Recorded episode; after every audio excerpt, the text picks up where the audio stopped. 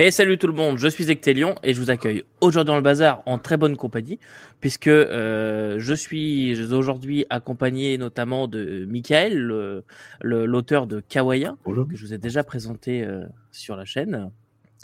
Euh, ça va Michael? Ça va très bien, merci et toi? Eh ben ça va bien aussi, merci. Je suis aussi accompagné de Pierre de la chaîne Les Chroniques Taraboriennes. Bonjour.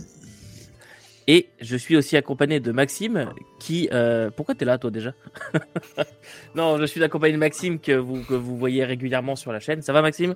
Ça va très bien, j'ai rien, j'ai rien écrit de notable, mais euh, je fais rien jouer de notable non plus. Je suis là pour le quota. Le quota, voilà. Non, non, non, euh, t'es là pour le quota euh, ami. Euh, non, puis surtout, je t'ai invité parce qu'aujourd'hui, on a un sujet assez important. Donc, je vais rappeler un petit peu le concept de l'émission parce que c'est la première de ce genre. Mais aujourd'hui, on vous accueille pour un écoutons. donc, ça va être une, une émission plutôt orientée podcast que vous pouvez d'ailleurs retrouver sur les plateformes de podcast, donc Spotify, PodCloud, etc. Et puis aussi, écoutons tout simplement les avis des gens, etc. autour d'un sujet en particulier. Donc aujourd'hui, le sujet, ce sera s'approprier un univers. Et euh, donc, un univers, c'est quelque chose. Enfin, je voulais élargir la question. Il y a les univers connus, euh, comme euh, on va pouvoir retrouver avec Star Wars, etc. Donc, comment est-ce qu'on fait pour s'approprier ce type d'univers? Donc on va échanger autour de, cela. Et aussi, je voulais aussi qu'on aborde la question des univers à background extrêmement dense.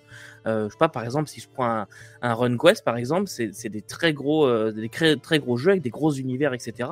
Et comment est-ce qu'on fait pour ne pas se sentir euh, étouffé par tout ça? Vous, euh, rapidement, qu'est-ce que, quelle est votre définition d'un univers, voilà, tel, tel, tel que je l'entends là? Je veux bien. Vas-y, Maxime. En fait, pour moi, euh, un univers connu, c'est un univers où euh, il est très fortement probable que vous trouviez quelqu'un qui, euh, le connaît mieux que vous lorsque, vous le jouez. C'est ça qui peut être justement qui peut être un des points un des points d'accroche et justement comment gérer ça? Comment est-ce que même nous en tant que joueurs parce que là, je me suis mis automatiquement à la place de maître du jeu, mais même nous, en tant que joueurs, quand on joue dans un univers qu'on connaît très bien, comment aussi euh, dire non, stop, là, c'est sa version à lui, c'est pas comme tu connais, adapte euh, et tout. Donc, c'est euh, ça, c'est avoir une forte, une, une forte probabilité d'avoir quelqu'un qui connaît mieux l'univers que tu es en train de faire jouer. C'est effectivement un des cas. Oui, vas-y, Pierre. Moi, ce que je ferais peut-être comme distinguo, euh, c'est euh, entre licence et univers. En fait, j'aurais tendance à appeler licence quelque chose qui dépasse, qu'un univers qui dépasse le cadre du jeu de rôle. Ça peut être euh, euh, littérature, ça peut être du cinéma. Par exemple, on citait Star Wars tout à l'heure. Pour moi, la licence Star Wars, c'est pas que du jeu de rôle. C'est des films, c'est des bouquins, voilà. Euh, alors que si on prend Warhammer, par exemple, l'univers comme que moi j'ai choisi pour exemple, on, va, on s'aperçoit que c'est un univers qui a été créé, bon, au départ pour euh, un jeu de plateau, mais aussi pour le, pour le jeu de rôle, mais ça reste créé pour un jeu. Ouais, effectivement, ça a été créé avec une ambition d'en faire un jeu. Mmh. Euh, mmh. Attends, euh, Michael, est-ce que tu as quelque chose à apporter sur le sujet? Non, je suis tout à fait d'accord avec ce qui vient d'être indiqué, donc moi je vous rejoins complètement. Ok, Maxime? D'ailleurs, ce qui est intéressant avec, euh, avec les licences, c'est euh, la suivant le support, euh, les versions les versions diffèrent de la même histoire. dans mon cas, des exemples que je prends, c'est Le Seigneur des Anneaux, hmm, en, particularité le, le, le, Hobbit, en fait, pour les périodes que j'ai décidé de jouer, de faire jouer mon jeu de rôle, où tout le monde connaît les films. Mais mmh. J'ai intégré ça, on va dire, dans la, dans la diégèse de me, du jeu comme étant ah, ce que vous avez vu dans les films, disons que c'est une version euh, rumeur de taverne de, de ce qui s'est vraiment passé. Histoire mm. de. Oubliez pas ce que vous avez vu dans les films parce que l'image est trop forte, mais dans mon histoire, c'est quelque chose de différent. Donc, ça peut être intéressant. Je ne sais pas si on va l'aborder, les différents. Euh, ouais, je pense qu'on l'abordera euh, au fil des questions. Justement, on n'allait pas trop loin, parce qu'évidemment, on va le dérouler tout ça au fil des questions. Donc, euh, pour vous donner un petit peu le programme, alors Pierre l'a déjà un petit peu dit, mais comment ça va se passer? En fait, je vais énoncer des questions, on va poser le, le constat de départ. et poser quelques, quelques questions. Et on va échanger autour de cette question. Et ensuite, chacun donnera des exemples en fonction d'un univers qu'il a choisi. Euh, donc on a tous choisi un ou plusieurs univers et on va pouvoir donner des exemples de comment est-ce qu'on répond à cette question dans cet univers-là. Voilà. Et euh, pour que, que, les joueurs se, se, rassurent, on a des questions à un peu double entrée. Donc on a une question euh, pour le MJ et les questions qu'on pourrait se poser en tant que joueur aussi. Voilà. Donc le constat de départ, quel est-il? Je suis quelqu'un, un MJ ou un, ou un PJ, et j'ai décidé de euh, me lancer dans tel jeu. Alors, soit en tant que PJ, j'ai répondu à une annonce ou mon MJ me propose de jouer à tel jeu, ou alors je suis un MJ et euh, je suis en train de lire mon jeu. Le truc, c'est que euh, ce jeu a soit un background extrêmement dense, donc j'ai compulsé des centaines de pages de background pour avant de commencer ma première partie, ou alors cet univers fait partie de, de la pop culture ou du moins d'un univers de référence que beaucoup de gens peuvent connaître. Et euh, j'aimerais avoir des clés pour me lancer dedans. Donc, euh, justement, première question que j'ai à vous poser, qui est en référence avec ces univers justement de la pop culture, on l'a déjà un petit peu abordé, mais comment je fais si jamais j'ai peur de me mettre à la table de jeu en tant que MJ, d'amener un univers de la pop culture, mais j'ai peur de me, de me, trouver un peu bête si les gens. Enfin, si je. Si je euh, comment. Pardon. Euh, j'ai peur de passer pour un con. Voilà, c'est ça le truc. C'est, euh, je connais moins bien. Je sais que telle personne connaît bien mieux l'univers que moi, ou, potentiellement va le connaître bien mieux. Ou alors c'est des gens que je ne connais pas. Et donc j'ai peur euh, de passer pour un imbécile ou une imbécile en proposant cet univers et en faisant jouer cet univers que je ne maîtrise pas sur le bout des doigts. Qui veut se lancer? Moi, je veux bien. Je pense que. Eh ben, Mickaël, vas-y. Un point important. Je te remercie. Un, un point important que moi j'avais pratiqué justement pour mener une campagne Star Wars, j'avais eu le même problème. Je me disais, mais il y a, il y a effectivement la licence Star Wars, comme vous l'évoquiez. Il y a des, il y a des romans, il y a des, euh, il y a des dessins animés, il y a des films, il y a énormément de choses en plus du jeu de rôle. En plus, il y a des sources qui se contredisent, hein, puisque pas mal de choses sont passées en Star Wars légende après le rachat par Disney et sont plus considérées comme officielles. Comment je fais à partir de là? Bah, j'ai commencé par un huis clos. Euh, alors là, très, très concret, un, huis clos avec une menace assez, euh, assez terre à terre envers les, les PJ, hein, les personnages de, des joueurs, c'est-à-dire qu'ils se sont réveillés euh, enfermés dans l'étoile noire. Donc tu commences enfermé dans l'étoile noire. Déjà, tu es sûr que tu vas bien maîtriser le sujet puisque c'est pas pas le point non plus le plus détaillé. Euh, tu risques pas de te faire contredire, on va dire, par les, par les joueurs. Et en plus, comme tu as une menace imminente très terre à terre, qui est, euh, bah voilà, ils sont enfermés, il faut qu'ils arrivent à s'échapper, etc.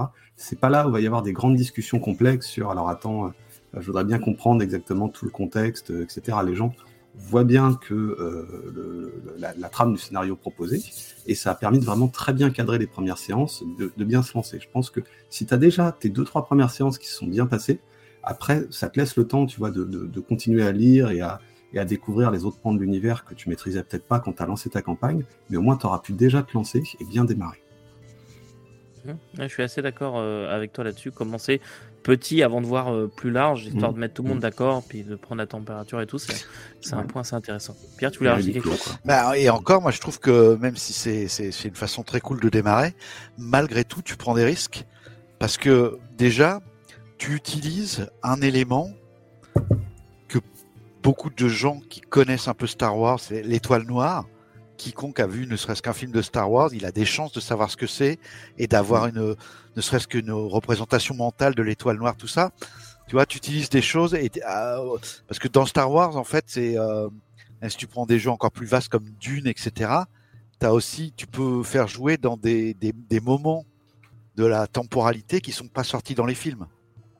Mmh. Tu vois, là, tu cites un truc qui est forcément. C'est une très bonne idée aussi. Tu as, de grandes chances que, en fait, tu tombes sur un joueur qui soit un fan de l'étoile noire, pour peu qu'il l'ait eu même euh, en, en, jouet, tu vois, avec euh, le truc à monter, la maquette et tout. Mmh. Et quand tu vas commencer à décrire ton étoile noire, il va te dire Ah non, c'est pas comme ça, en fait, il euh, n'y a pas autant de couloirs, ou tu vois. Et heureux, heureux, heureusement, j'avais le guide de l'étoile noire à cette époque-là, sorti pour Star Wars D6, qui donnait des infos qui n'étaient pas dans les, dans les films ou autres. Donc, euh, j'avais un seul livre, si tu veux, à maîtriser ouais. euh, pour, pour bien être à l'aise sur le, le contexte. Ça, après, pas, t'es obligé. Euh, un film, etc. Si tu fais ce genre de choses, tu es obligé en fait que en fait le spécialiste à la table, il vaut mieux que ce soit le maître de jeu. Sinon, effectivement, tu passes un peu pour un couillon avec les joueurs qui, euh, qui connaissent mieux le truc que toi. Quoi. Ah, Maxime? Mais d'un lieu clos, spécialiste d'un lieu clos. Non, c'est ça, mais, euh, mais même d'un univers entier, euh, moi, un de mes deux exemples d'univers, c'est le Seigneur des Anneaux, euh, La Terre du Milieu, qui est un univers que je connais très bien de base pour vraiment étudier, étudier les livres. je sais que je serai le plus c'est pas le terme, mais euh, là, là, il est trop tôt le matin pour, euh, pour checker mes mots, mais je serai le plus compétent à la table pour, euh, pour parler du, du Seigneur des Anneaux. Je le sais, je, quoi. voilà, j'ai très peu de doutes là-dessus, je connais vraiment, vraiment le sujet. Donc là-dessus, c'est un des, un des deux aspects, on va dire, de, de jouer dans un univers connu, c'est si c'est un univers que vous, que vous connaissez, que vous maîtrisez, même Star Wars qui est immense. Euh, je pense qu'en termes de pages, Star Wars écrase euh, l'univers de Tolkien en, en, termes de quantité euh, haut la main. Ah oui, largement. donc même, même si c'est pour un univers très très populaire et tout, si vous êtes spécialiste d'un sujet, d'une période, je sais pas, la Première République pour Star Wars ou ou la conquête d'Arakis sur Dune ou, ou que sais-je encore, faites jouer dans cette temporalité-là, dans ce, dans ce micro-univers-là, vous serez déjà beaucoup plus à l'aise. C'est vrai aussi. Euh, mais je rajouterais moi plusieurs, euh, plusieurs choses. Euh, déjà, pour tout ce qui était euh, étoile noire, c'est vrai qu'on n'est jamais à l'abri d'un obscur supplément sorti je sais pas où. Euh, il y, y, y, a des bouquins non officiels qui traitent de les plans de l'étoile noire par exemple. Mmh. ouais, je les avais justement. voilà. mais, mais, oui, je tu, tu, pourrais te retrouver, tu sais, avec un joueur qui dit ah oui, mais non, on peut pas être au, sur le pont B parce que entre le pont B et le pont C, on sait mmh. tous qu'il y a un pont intermédiaire ou j'en sais rien. Euh, moi, j'aurais déjà plusieurs choses à dire là-dessus. Déjà, de base, il y a un contrat social. Euh, aussi à la table qui doit s'installer. Si en tant que MJ, vous n'êtes pas forcément le plus euh, le ou la plus spécialiste du genre et vous le savez, ou même si vous le savez pas, juste vous annoncez à la table en arrivant en disant voilà, j'aimerais vous faire jouer dans Star Wars, je vais vous faire jouer dans mon univers. Alors je dis Star Wars, Star Trek si vous voulez, on s'en fiche mais je vais vous faire jouer dans tel univers. Je vous préviens, je ne suis pas une encyclopédie sur le sujet. Euh, si prenez en, tout ce que vous pensez juste à travers les films, les livres et tout, bah peut-être que je ferai des, des, des encartades et peut-être que euh, ce sera pas tout à fait juste. C'est ma version de cet univers, tout simplement. Et d'après moi, ça a deux aspects. Euh, il y a un côté euh, bah, bénéfique parce que après vous vous vous retrouvez un petit peu plus libre de vos mouvements. Vous savez que si euh, vous jouez dans l'étoile noire, mais que vous respectez pas que tel lieutenant devrait être là à ce moment-là, et eh bah c'est pas bien grave parce que c'est votre version de l'univers et vous faites fi de ce qui est sorti à côté, même si les références, euh, euh, comment dirais-je, visuelles, etc., doivent être les mêmes pour respecter l'univers quand même. Mais de l'autre côté, il y a aussi un effet qui peut être un petit peu malin, c'est que il y a certains joueurs et joueuses qui risquent d'être déçus parce que eux, ils veulent jouer dans l'univers tel que eux le connaissent. Et donc, moi, je trouve ça important déjà d'être clair dès le début en disant c'est ma version et euh, ce que vous connaissez, vous l'oubliez. Comme ça, ceux qui pourraient être déçus vont vous le dire. Puis au pire, bah, soit ils, jouent, iront jouer ailleurs, soit bah, vous adapterez aussi votre, chose. Mais déjà, de base, il doit y avoir, d'après moi en tout cas, ce, contrat social euh, qui doit être clair dès le début. Je sais pas ce que vous en pensez. Vas-y, Max. Ouais, euh, oui, c'est clair que c'est super important, mais là pour le coup, je veux pas du deuxième univers que j'ai choisi pour cette discussion-là, qui sont les royaumes oubliés euh, de, de, de, Donjons et Dragons. Euh, j'ai voulu euh, jouer euh, une, campagne Donjons et Dragons pour, euh, pour voir ce que ça donnait. Mes joueurs étaient tous joueurs de, de, de Donjons Dragons, notamment des Royaumes oubliés depuis au moins les années 90. Euh, moi, j'arrive, je joue au jeu de rôle depuis euh, depuis 2018-2019. Euh, je j'ai commencé à m'intéresser au donc à tout ce qui est lore des différentes villes et tout. J'ai vu la pile, j'ai fait non. c'est sûr que non, je vais pas me taper ça. C'est en plus, comme tu dis, il y a probablement des infos qui sont contradictoires. Ça va être, ça va vraiment être un stress énorme.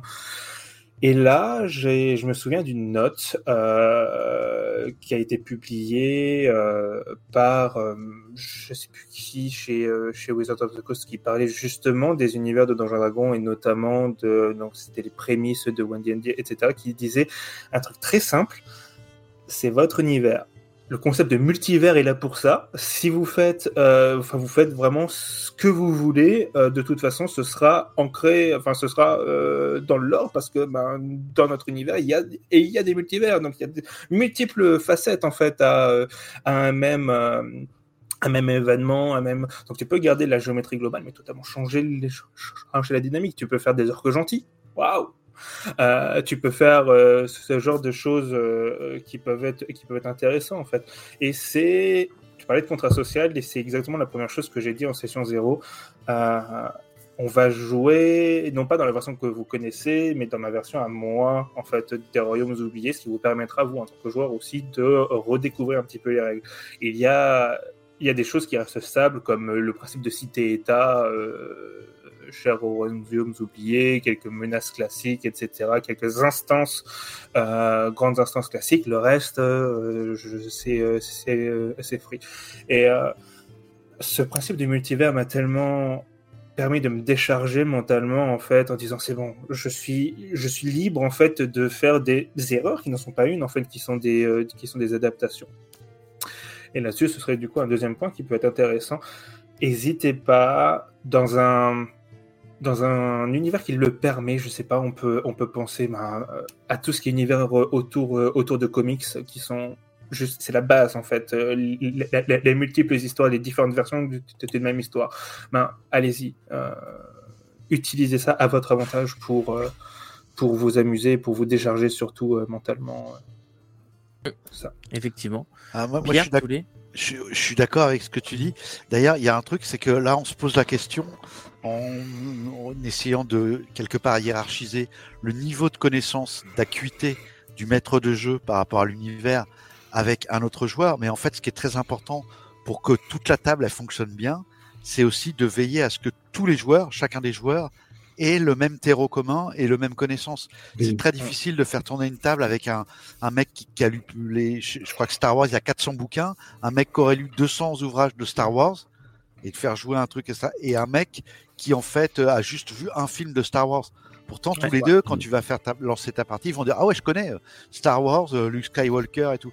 Donc moi, ah, et c'est exactement le problème que j'ai eu, tu vois. Voilà, ben moi ce que je me suis fait pour lutter contre ça, c'est qu'en fait, donc la première chose que je fais, c'est je commence à évaluer la connaissance que les joueurs ont de l'univers euh, au, doigt mouillé, hein, comme ça, en discutant un peu avec eux, etc.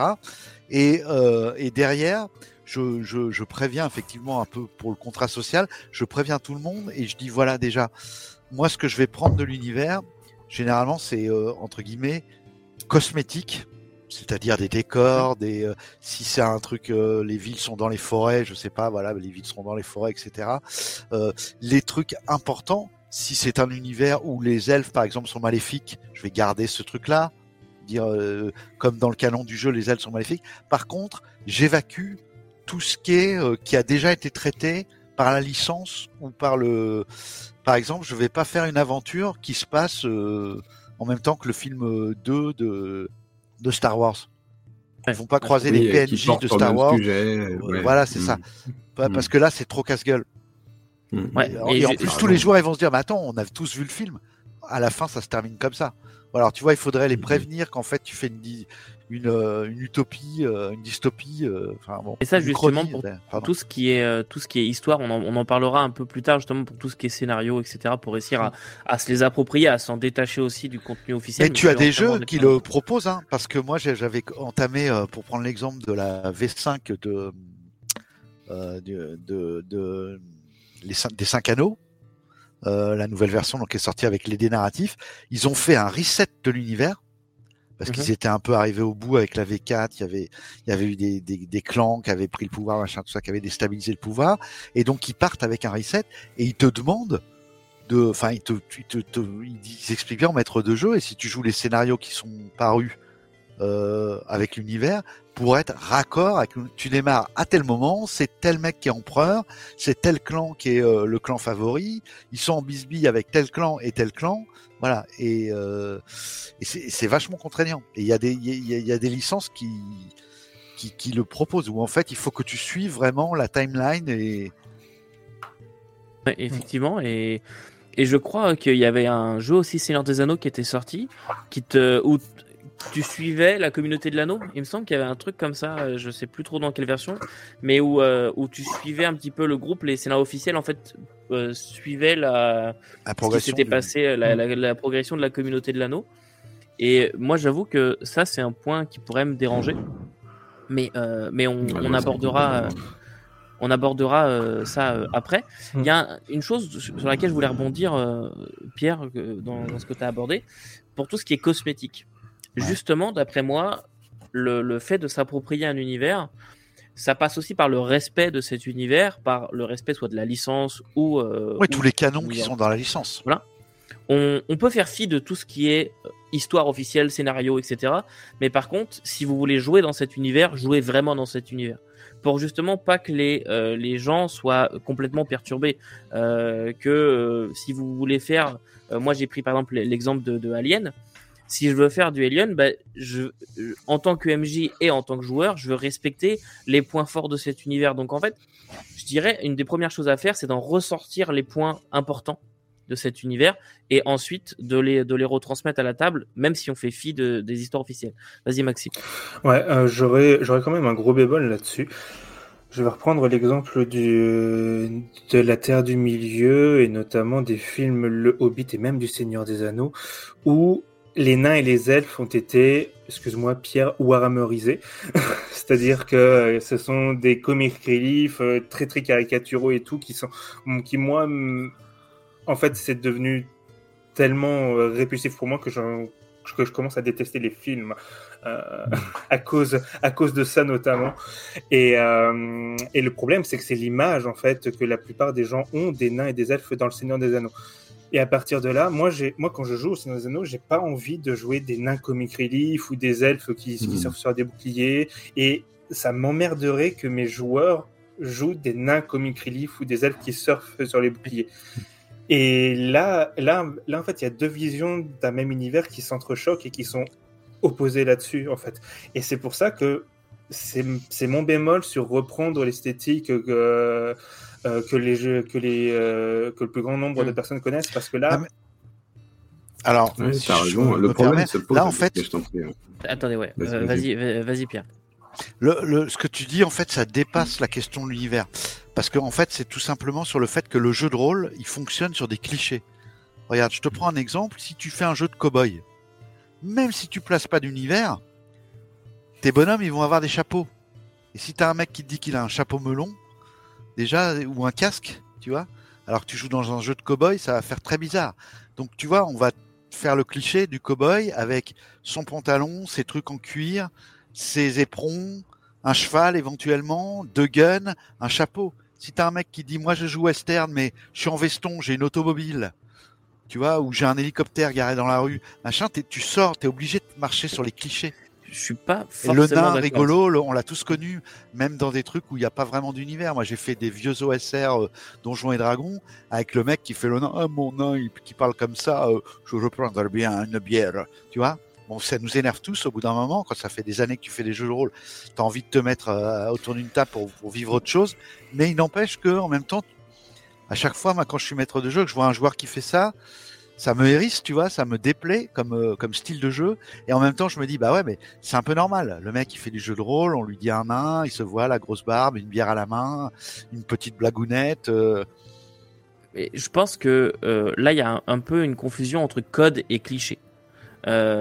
Pour moi, le western, je prends l'exemple de la série Mandalorian, de Mandalorian sur Disney+. C'est pour moi, ça respecte entièrement les codes du western, mais pourtant, mmh. on est dans un univers euh, de, de, de science-fiction, de science-fantasy, mais c'est encore un autre débat. Euh, mais tu vois, les codes du, du, western sont, sont là. Alors les codes visuels au niveau de la réalisation et aussi les codes au niveau des comportements, etc. Et ensuite pour le nain qui a la grosse, la grosse voix, etc. Ça c'est plutôt un cliché. Je pense que euh, Maxime, ce que tu voulais euh, dire, et j'avais pas pensé à ça, mais c'est qu'il y a le même univers qui a deux visions différentes d'une même chose. Et je pense que ça, c'est pareil. Au niveau de la session 0, c'est un peu comme. Je te, je te prends après, Michael. Au niveau de la, mhm. des termes, c'est juste à la session 0, tu dis voilà, moi je vais utiliser la nouvelle traduction de Daniel Lezon, qui est très bien, lisez-la, euh, ou j'utiliserai l'ancienne traduction. Tu vois, c'est en fait, tu, tu, mets tes codes en disant bah moi je vais me baser l'esthétique des films, mais le lore des livres. Tu vois? Mhm. Et juste, en fait, tu choisis un peu ta version, puis tu fais, tu fais ton plat en disant bah voilà toi t'as vu que les films bah sache que euh, les nains et les elfes chez moi vont être un peu différents parce que je me base sur ce qu'il y a décrit dans les euh, dans les livres et pas forcément sur la, version euh, Peter Jackson. Ouais, mais je crois quel que soit ce que tu poses à la table, ça ne sera jamais que la somme de ce que chacun va y amener, de sa connaissance de l'univers, de son utilisation des codes et des clichés. Après, Parce tu que regarde, une ligne et tu t'adaptes en fonction des gens. Tu parlais des royaumes oubliés, Maxime. Euh, les royaumes oubliés, on est d'accord, il y a un univers, hein, il existe. Si tu prends la V4, machin, des, des 4, machin, il y, en a sur les des, des 3, 3.5, il y en a sur les royaumes oubliés. Tout le monde connaît l'univers et t'as pas deux tables qui jouent pareil. Non, parce que justement, dans cet univers, tu peux jouer soit le nain super mystérieux, le mec qui fait pas d'accent de nain, qui vraiment joue euh, un roleplay vraiment euh, comme si c'était un humain, tu vois, différent, soit le mec qui va à fond se mettre dans le cliché qu'on disait tout à l'heure. Et en fait, tu joueras dans le même univers. Et c'est sûr. Et Michael, je te passe la parole parce que pauvre de toi, ça fait. Ouais, mais ça rejoint, ça rejoint aussi euh, un certain nombre de choses que vous avez abordées. C'est vrai que le, je pense que que ce soit dans un univers très connu ou pas du tout, en fait, euh, l'importance de la session zéro qui a déjà pu être évoquée là aujourd'hui à d'autres moments. Parce que moi, il y a 20 ans, tu vois, on parlait pas de tout ça. À un moment, je lance une partie d'une campagne de donjon de donjon dragon. Et, euh, et, en fait, il y avait la moitié de la table qui se croyait dans le donjon de Nullbuck et l'autre moitié qui jouait du donjon dragon classique. Donc on avait beau jouer au même jeu, euh, c'était même pas un univers connu particulier, hein. on était au clair que j'inventais mes scénarios, c'était pas du tout la bonne ambiance, enfin il y avait vraiment un décalage entre les deux et ça collait pas, quoi, et ça rejoint, ça rejoint les points que vous évoquez C'est l'importance de se mettre d'accord, qu'est-ce que je veux faire, encore plus sans doute pour une licence connue pour laquelle les gens pourraient se méprendre entre bah, ceux qui ont vu le film, ceux qui ont juste lu les romans, ceux qui connaissent rien. Je pense qu'on fera un jour euh, une table comme ça sur l'importance de la session zéro. Parce que c'est vrai que c'est mm. un point qui est très important, moi je trouve, euh, avant de commencer quoi que ce soit, de, mettre, voilà, de se mettre tous au diapason en disant Ok, on va utiliser tel univers avec euh, telle traduction si jamais c'est important, telle, telle chose, on va utiliser tel type de règles, etc je fais avancer un petit peu la question.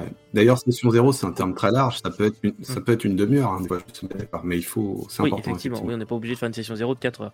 Euh, et finalement, euh, Mickaël, tu auras eu raison, euh, parce qu'avant l'enregistrement, Mickaël nous a dit, euh, ouais, il faudrait qu'on évite de faire une demi-heure sur la première question. finalement, on a fait une demi-heure sur la première question. Elle était tellement large en même temps cette première question oui. que. Oui, elle est large. Mais c'est pour ça que j'essaye un petit peu de vous cadrer aussi, parce que je veux pas non plus qu'on aborde des points qui pourraient se retrouver plus tard. Euh, mais c'est intéressant euh, tout de même et ça a abordé d'autres euh, d'autres points que je ouais, j'avais pas vu, notamment euh, Maxime, merci pour ça, la question de la représentation visuelle de, de cet mmh. univers, sur quoi tu te bases? L'autre point en tant que joueur, voilà. Moi, je vais vous donner, je vais vous donner quelque, quelque chose. j'ai, quand je suis arrivé au Québec, la première table que j'ai rejoint, c'était une table de Star Trek. Et j'étais joueur pour Star Trek. Je connais Star Trek bien, pas parfaitement, je suis pas une encyclopédie, mais je, connais bien et j'adore, euh, j'adore Star Trek. Euh, le MJ est un énorme fan de Star Trek. Je joue encore avec aujourd'hui, c'est un de mes joueurs réguliers. Et les autres joueurs, eux, par contre, ne connaissaient pas du tout Star Trek. Et justement, la question que j'ai pour vous, c'est en tant que joueur, j'ai peur de rejoindre une table sur un univers que je ne maîtrise pas du tout quand d'autres joueurs connaissent. Moi, l'expérience que j'ai eue de ça, c'est que c'était frustrant. Euh, frustrant pour les gens qui connaissaient pas et qui en fait essayaient de comprendre les codes, même si le MJ a fait des gros efforts. Justement, il nous a fait euh, commencer dans une station, un truc assez euh, assez léger, hmm. mais toi Star Trek, il y avait beaucoup de choses à expliquer et tout ça. donc ça fait beaucoup d'informations à gérer. C'était frustrant quelque part pour moi, même si ça s'est quand même bien passé, mais frustrant un petit peu pour moi de voir qu'en fait j'étais un peu seul dans mon délire, tu vois, en tant que joueur. Et je pense quelque part euh, un petit peu frustrant pour le MJ aussi de pas non plus avoir les coups des franches, mais surtout pour les joueurs qui connaissaient pas du tout, qui devaient arriver et prendre le, prendre la charge de, de, tout ça. Donc comment est-ce que vous en tant que joueur, euh, en tant que joueur ou joueuse, vous dépasseriez ce euh, cette, peur première? Vas-y, Maxime. Ouais, c'est. Comment dire C'est un des boulots, on va dire, euh, du, euh, du MJ pour le coup. C'est ce que je fais, notamment dans un, dans un univers où on parlait des codes un, petit peu avant que, que j'aimerais voir. En fait, je donne un, je prépare toujours un petit dossier, euh, juste euh, voilà ce que ton personnage connaît de l'univers, euh, voilà, euh, voilà les points clés et tout. dans la région, dans la région dans laquelle on est, il se passe telle chose et telle chose. J'ai tendance à faire ça justement pour que avoir vraiment le, minimum, le minimum d'informations.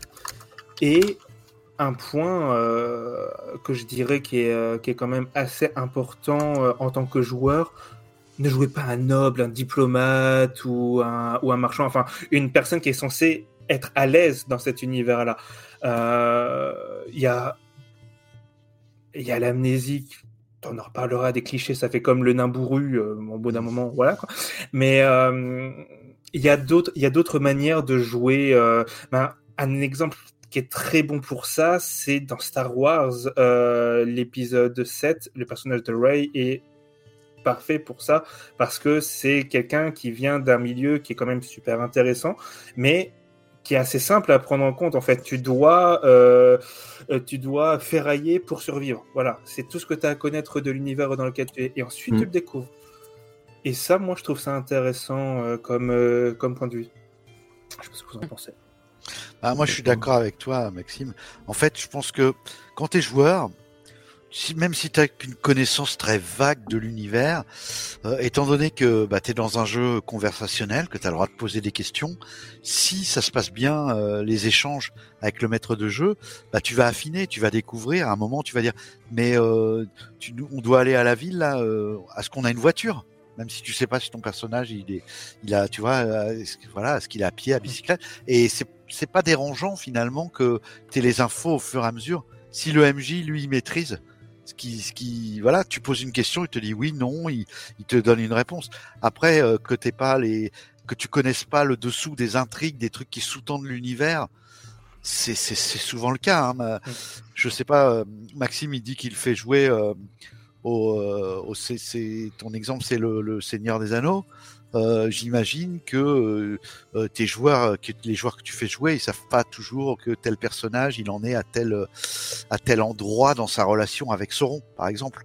Et puis ça les empêche pas de, de croiser ce personnage, d'avoir des interactions avec et, et de le découvrir où il en est. Justement, ça peut même être une un truc à jouer. Moi, je trouve que la découverte, jouer dans un univers où tu connais tout, etc. À la limite, moi, ça, ça me briserait mon plaisir de Déjà que je suis plus souvent, euh, je préfère être MJ que joueur. Alors vraiment jouer dans un univers où tout, je sais que je connais tout, machin, ça m'ennuierait en fait. Mhm. je, peux euh, je, peux parfaitement le comprendre. Michael, tu avais quelque chose à dire là-dessus? Oui, oui, par rapport à tout ça, euh, c'est vrai que c'est. je, vous rejoins sur certains points qui ont pu être évoqués.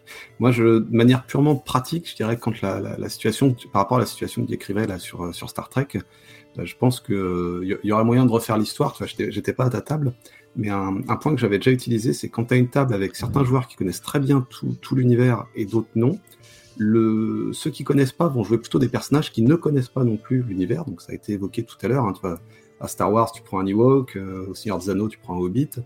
Et par contre, là, le risque, c'est que les joueurs les plus érudits euh, mènent la barque complètement. Et dans ces cas-là, ces joueurs-là, je leur recommande plutôt de jouer comme, par exemple, un vieux serviteur, enfin un serviteur des autres et qui est là pour les accompagner, les conseiller, mais qui n'est pas le noble qui va se mettre en frontal et faire toutes les discussions à leur place. Par contre, son rôle dans la, dans la fiction, c'est de les conseiller. Et ça donne une excellente dynamique avec les, grands anciens, entre guillemets, qui sont très contents de donner des conseils aux petits, à ceux qui découvrent le truc, et ceux qui découvrent qui peuvent le découvrir en douceur sans se retrouver forcément tout le temps en retrait. Ah, je trouve ça, ce, premier point. Et l'autre chose, bah, je te remercie. L'autre chose, c'est euh, ce qui peut aider aussi, c'est quand il y en a qui connaissent déjà le système. L'air de rien, on n'a pas encore parlé beaucoup système. Mais si tu as déjà, euh, si tu arrives avec des gens, tu leur dis, bah, c'est un nouveau système à base de cartes, de jetons, et puis euh, de dés à 42 faces. Et en plus, l'univers, tu le connais pas.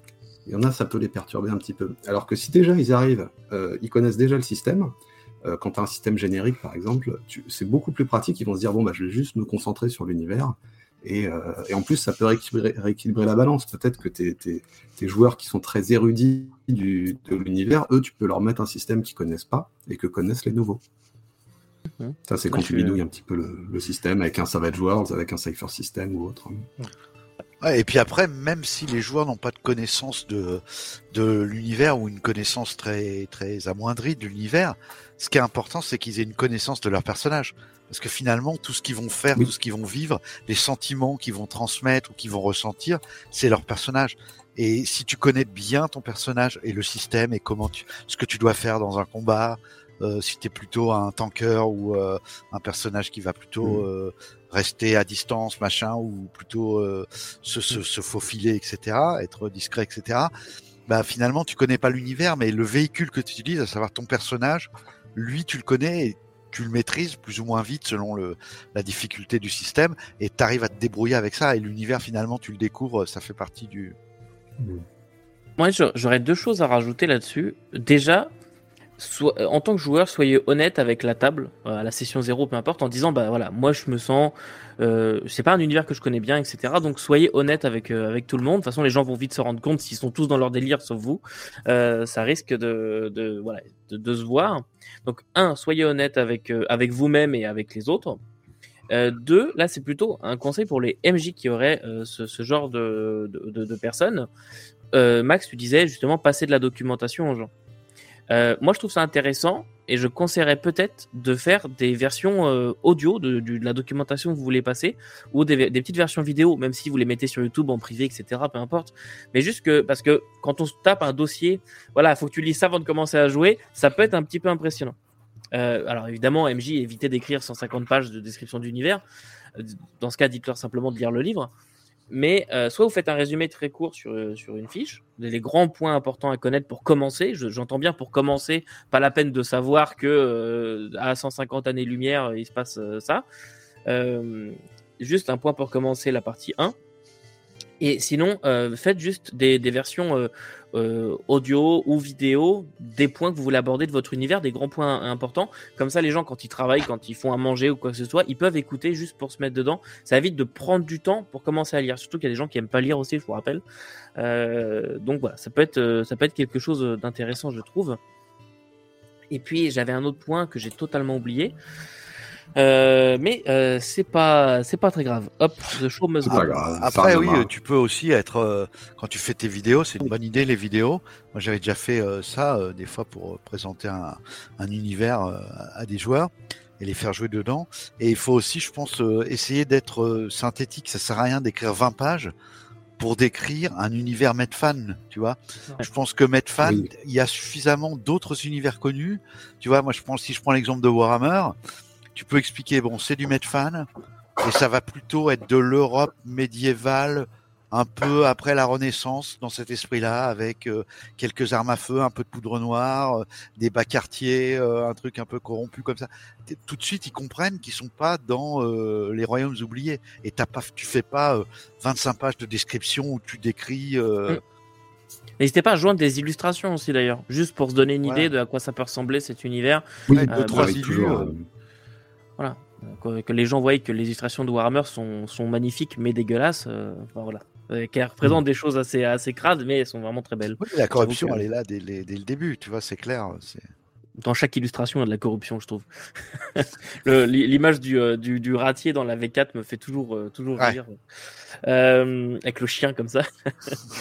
Euh, et oui, le point que je voulais, que je voulais donner, justement, c'est aussi, euh, bah, pourquoi pas jouer un cliché? Dans ce cas-là, si vraiment vous êtes vraiment écrasé, que le MJ n'a pas été très sympa avec vous, que vous vous sentez vraiment écrasé, n'hésitez pas à jouer un cliché de l'amnésique et de découvrir. euh, Je sais que normalement on devrait s'en détacher, mais quelque part c'est aussi intéressant de se dire bah voilà moi mon personnage bah il est amnésique, il connaît plus rien, ou alors il vient du si c'est possible d'une autre dimension et il débarque là sur le monde et il connaît rien à rien. Euh, Il y a plusieurs univers qui me font penser à ça. Et je prends par exemple, euh, pour ceux qui connaissent l'univers des champs de l'os, euh, je vais pas l'expliquer, mais en gros, voilà, il y a une terrienne qui se retrouve euh, sur euh, une autre planète qui s'appelle l'os. Elle est, elle est prise de chez elle et elle est envoyée là et elle se retrouve là. et elle comprend rien à ce monde et, en tant que lecteur on apprend le monde on découvre le monde avec elle aussi on apprend on apprend différentes choses donc quelque part votre personnage peut aussi se mettre comme ça en disant bah moi j'étais chez moi tranquille et je me retrouve dans cet univers là je suis pas forcément amnésique mais je découvre en même temps donc chaque concept alors évitez, de faire ça pour chaque euh, repas à l'auberge mais chaque concept mon personnage ce sera nouveau pour lui et donc moi aussi en tant que joueur je vais apprendre de ça je trouve que ça pourrait être aussi quelque chose d'intéressant oui Maxime ça me fait penser à, l'introduction de la campagne La malédiction de Strad en, cinquième édition, qui est, je pense, un bon moyen euh, enfin, de passer d'univers connu, qui est les royaumes oubliés pour la plupart des gens, à un univers. Euh, bon, là, pour le coup, ça peut être, ça peut être le vôtre ou un univers euh, de. Enfin, le multivers permet, permet ce genre de choses-là, en fait. Donc, euh, euh, la la transition de d'un état dans lequel les joueurs sont à l'aise vers un univers où ils ne connaissent pas, mais il y a un guide parmi les autres joueurs et tout, ça peut, ça peut en effet être un, une, une, manière assez intéressante d'introduire. Ben c'est, euh, c'est le principe euh, en, en, manga, ce sont les, ce sont les isekai qui sont, euh, où c'est le principe en fait, où tu es transporté, tu as ta vie de lycéenne et tu es transporté dans un univers où il y a des, où il y a des robots chevaliers géants qui, se, qui se battent et tout. Je rêve d'un jeu, jeu de rôle vision d'Escaflowne. Et, et euh, du coup, ce serait, euh, ce serait vraiment un bon moyen en fait d'aborder cette question-là, en effet. Ouais, et puis faut, faut pas oublier pour, pour rebondir sur ce que disait Guillaume, qu'il y a des jeux de rôle dont toute la proposition, en fait, c'est de jouer des clichés et qui marchent terriblement bien. Vous avez peut-être connu euh, le vieux de la vieille Paranoia dans Paranoia, tu ne joues que du cliché et c'est éclatant. Bon, tu vas pas y jouer toute ta vie à Paranoia. Euh, tu vas faire quelques parties de temps en temps. Après, faut plus en faire pendant un bout de temps. Puis après, en refais. Tu reprends les clichés. Sombre, sombre. Tu joues des clichés cinématographiques. Tes personnages sont des victimes dans des slashers machin par exemple, et tu joues du cliché. Tu joues la scène, euh, la, scène où tu te fais tuer à coup de poursuivre avec un coup de ciseau dans le crâne, euh, et ça marche super bien. Donc oui, je suis d'accord avec ce que tu disais, Guillaume. Mhm. Les clichés, ça peut, ça, fonctionne. C'est le minimum. C'est pas original, mais ce qui est sûr, c'est qu'en termes de ce que ça produit, ça produit du jeu de rôle et ça, ça fonctionne, quoi. Mm. Michael Et et en fait, je trouve que les points là qu'on aborde sont intéressants, mais et répondent aussi à une des, prochaines questions que tu voulais voir, c'est comment, par où commencer, tu vois, en tant que, en tant que meneur. Vu que le, cliché de l'amnésie, moi, je l'ai déjà utilisé pour euh, la, table de joueurs entière, en fait, la table de PJ, sur un, univers pas très connu, hein, qui, est, euh, qui est Nemesis, qui est euh, du Savage World qui lorgne vers le Warhammer 40 000 en très succinct. Et je regardais la série Dark Matters à ce moment-là, où les, les personnages se réveillent amnésiques. Donc, je les ai fait démarrer amnésiques et dans un huis clos, c'est-à-dire que les conseils que je donne, je les, applique à moi-même.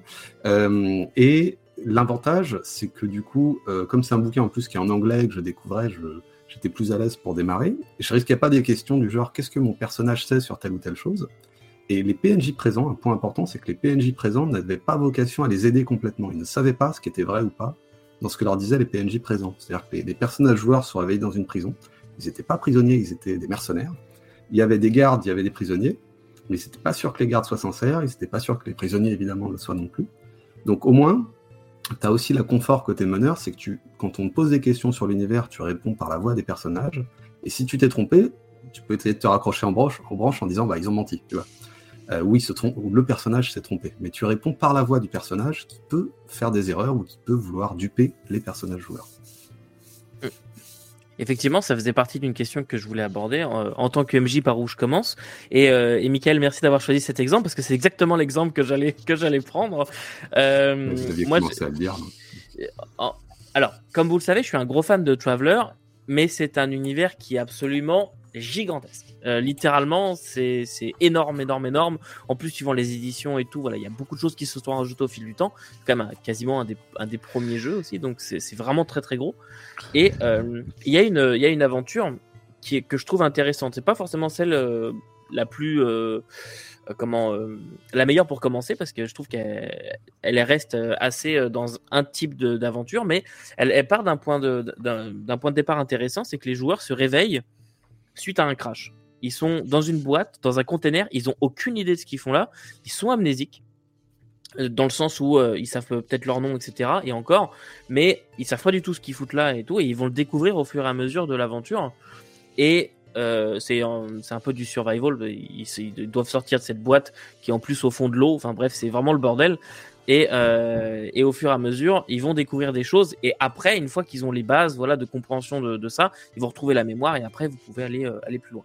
La question de, de, de départ, justement, c'était voilà, j'ai lu un univers très très gros. Euh, je commence par quoi, Pierre? Alors moi, ce que je fais, en fait, moi, cette question, elle s'est souvent posée à moi, mais dans le, dans le sens inverse. Pas, en partant d'un univers connu pour le transmettre, mais parce que j'ai beaucoup fait jouer des univers de ma création, entre guillemets, de mon cru. Et il fallait évidemment donner des cacahuètes. Et là, pour le coup, le proposition est inversée. J'étais sûr que les joueurs connaissaient pas l'univers que j'avais concocté pour eux. Et voilà. Donc, ce que je fais à partir de là, moi, généralement, c'est que je je regarde les éléments qui vont être euh, constitutifs des intrigues, qui vont avoir une incidence directe sur les intrigues. Par exemple, dans, dans un univers de Sword and Sorcery que j'avais fait jouer, j'avais décidé que tous les sorciers étaient bannis. Si tu étais sorcier, tu étais forcément un ermite. Tu vivais pas euh, dans une civilisation, dans une ville, etc. Donc ça, les, je considérais qu'il fallait le faire passer aux joueurs, tu vois, parce que ça aurait, dans, dans les scénarios futurs qu'ils joueraient, quelle que soit la, la campagne ou les scénarios qu'on joue, ça allait être un truc constitutif dont ils allaient avoir besoin. Et je prends comme ça des éléments que les joueurs ont besoin de connaître. Après, pour le reste, faut pas oublier que nous, en tant qu'êtres humains, on vit tous les jours dans une société, dans le monde actuel. Moi, je prétends pas connaître tout le monde actuel. Je sais pas ce que c'est que la forêt euh, amazonienne. J'y ai jamais mis les pieds. Enfin, si je sais ce que c'est, j'ai vu quelques reportages. Ça m'empêche pas de vivre bah, en fait, je pense que tant que on arrive à recréer à peu près la même chose, c'est-à-dire pour les personnages présents à la table, qu'ils en connaissent suffisamment pour pouvoir prendre un peu euh, des directions quant à leur euh, vécu de tous les jours ou une campagne ou un scénario, ça suffit. On leur demande pas non plus d'être les érudits et de savoir que il y a une ville à 300 km, euh, qu'on met tant de jours pour si on passe par bateau, par le fleuve pour l'atteindre. On s'en fout de ça, en fait. Tu vois, je, je, reste, bref, pour répondre, pour essayer d'être synthétique, je reste plus sur des éléments dont je sais qu'ils vont avoir une influence dans les intrigues que je vais faire jouer. Parce qu'après, le reste, c'est du décor. C'est euh, si on joue en contemporain, bah voilà, ce sera des bâtiments contemporains. Je vais pas non plus euh, décrire toutes les façades. voilà, c'est du du pierre, verre et euh, acier, tu vois, voilà. Euh, si c'est du Medfan, euh, ça va être un, autre type d'architecture, etc. pour les villes, etc. Tu vois. Le, le, reste de l'univers, ce que leurs personnages voient quand ils se baladent autour d'eux, il y a toutes les scènes où, en tant que maître de jeu, dès que vous décrivez la scène, vous décrivez ce qu'ils voient, ce qu'ils voient, les créatures qui, qui croisent, ils, ils, ils, sont très vite on a, on a, voilà, on a quand même souvent la caméra en tant que maître de jeu pour leur faire passer des, leur décrire ce qui est autour d'eux. Il n'y a pas besoin effectivement de. Ouais, c'est sûr, mais après, pour, euh, pour ta première aventure dans cet univers-là, toi, toi, par exemple, euh, Michael, tout à l'heure, il a un peu répondu, il a commencé directement par un huis clos. Par un parce qu'il savait. C'est pareil, je pense que Michael, euh, arrête-moi, mais Michael, tu savais l'aventure que tu allais faire jouer. Oui. Ouais, ouais. Voilà. Moi, je commence par choisir d'abord. Alors, par exemple, c'est un jeu mettre fan. C'est un univers que j'ai fait. dit, il y a plein de trucs dans l'univers. Moi, j'ai gratté 20, 20 pages, tu vois, sur mon, mmh. petit, euh, truc, voilà. Je me dis, ça va être un truc sur 4-5 séances de jeu, pas plus, des séances de 3 heures, une quinzaine d'heures, et on en, on en viendra à bout. Qu'est-ce que je vais faire jouer? À partir du moment où je choisis mon histoire, bah, là, je vais savoir ce que j'ai besoin de transmettre aux joueurs. Oui, en fait, il faut. Je prends un exemple très trivial. Il faut aller euh, libérer la fille du roi. Bon, bah donc, ils connaissent la famille royale, tu vois. Euh, mmh. Ils y sont rattachés ou c'est des ennemis voilà. Et, au fur et à mesure, comme ça, par rapport à l'intrigue, je tisse ce que les joueurs ont besoin de connaître et je leur mets, comme expliquait Maxime, dans le background du début. Quand on fait la session zéro, je leur dis voilà, toi, tu vas jouer un notable qui a été euh, qui est écuyer euh, pour la famille royale et tu sais que la fille du roi a disparu depuis euh, trois semaines, par exemple. Donc là, tu vas adapter. Ça, c'est intéressant. Tu vas adapter l'information que tu transmets en fonction de l'histoire que tu veux raconter Ouais, de ce, qu'ils ont besoin pour jouer. Parce que sinon, c'est trop adapter l'histoire mm. en fonction des informations que tu as transmises. Je sais pas ah si bah c'est clair, mais vous voyez, le... c'est pas le même cheminement. Sinon, tu es un auteur. sinon, tu es un auteur, tu vois. Sinon, tu t'appelles Tolkien ou, euh, ou Herbert, tu vois, et tu écris ton univers et tu peux écrire 18 ah, ah. volumes, 18 volumes d'un truc complet, mais tu sais pas ce que tu vas faire jouer. Après, ouais, vas-y Max, je, je, après. Ouais, justement, avec un univers déjà, déjà bien ancré, j'ai, je fais ça qu'une fois parce que j'ai, fait jouer qu'une fois dans ma, dans ma courte vie de rôliste un univers qui est, qui est très, très connu. Euh, et en fait, ce que, ce que j'ai fait pour introduire cet univers-là, je sais pas si c'est la bonne solution, mais c'est comme ça que j'ai fait, on va pouvoir en discuter, c'est que j'ai fait commencer l'aventure lors de festivités euh, ça se passe cinq ans après la chute de Smog, euh, donc euh, dans la ville, dans la ville du Val, donc qui est, une imagerie que tout le monde a avec avec les films du du, du Hobbit. tout le monde a vu le dragon tomber tomber sur la ville du lac. Tout le monde tout le monde a cette a cette imagerie là, et ça m'a permis d'introduire dans ces festivités là bah, les PNJ qui vont être importants. Donc Bard, donc la nouvelle situation de euh, de Bard, euh, Gordalf évidemment qui a, qui, a une certaine importance, mais aussi tous les tous les PNJ forcément qui sont qui sont et qui sont qui sont un peu secondaires, dont les noms vont, vont rappeler des choses euh, vaguement, mais qui ne sont pas aussi marqués qu'un qu'un Gandalf. Et, et ça m'a permis en fait déjà en évitant le name dropping, évidemment, en fait, oh, et là, à gauche, vous voyez machine et tout c'est euh, j'ai essayé d'apporter ça de manière un petit peu plus subtile, mais au moins de tisser un petit peu, de faire comprendre dans les discussions quels sont les enjeux dans les années à venir, parce qu'en plus il y a une campagne euh, euh, à très long cours qui s'étale sur, sur, sur 30 ans de jeu, donc quelles sont, quelles sont les évolutions potentielles, quelles sont les relations avec les elfes, quelles sont les relations avec les nains, euh, etc. Quelle est, quelle est l'ambiance, on va dire, euh, dans, cette, espèce de microcosme qui, pour le coup, euh, tout le monde tout le monde peut lire le, le, livre du, le livre du Hobbit, mais l'avantage du livre du Hobbit, c'est que c'est un petit livre, donc il n'est pas très descriptif sur les régions, sur la région qui, qui est traversée. Et là, là justement, j'ancre sur un point euh, que euh, tout le monde peut avoir un petit visuel et tout. Et ensuite, j'ouvre, la porte. C'est un peu, euh, ça me fait vraiment penser à cette intro du jeu, du jeu Skyrim où on commence dans une petite prison, on sort de la caverne et là, et là, on voit les immenses montagnes à perte de vue. Et là, ok, c'est bon, je, bon.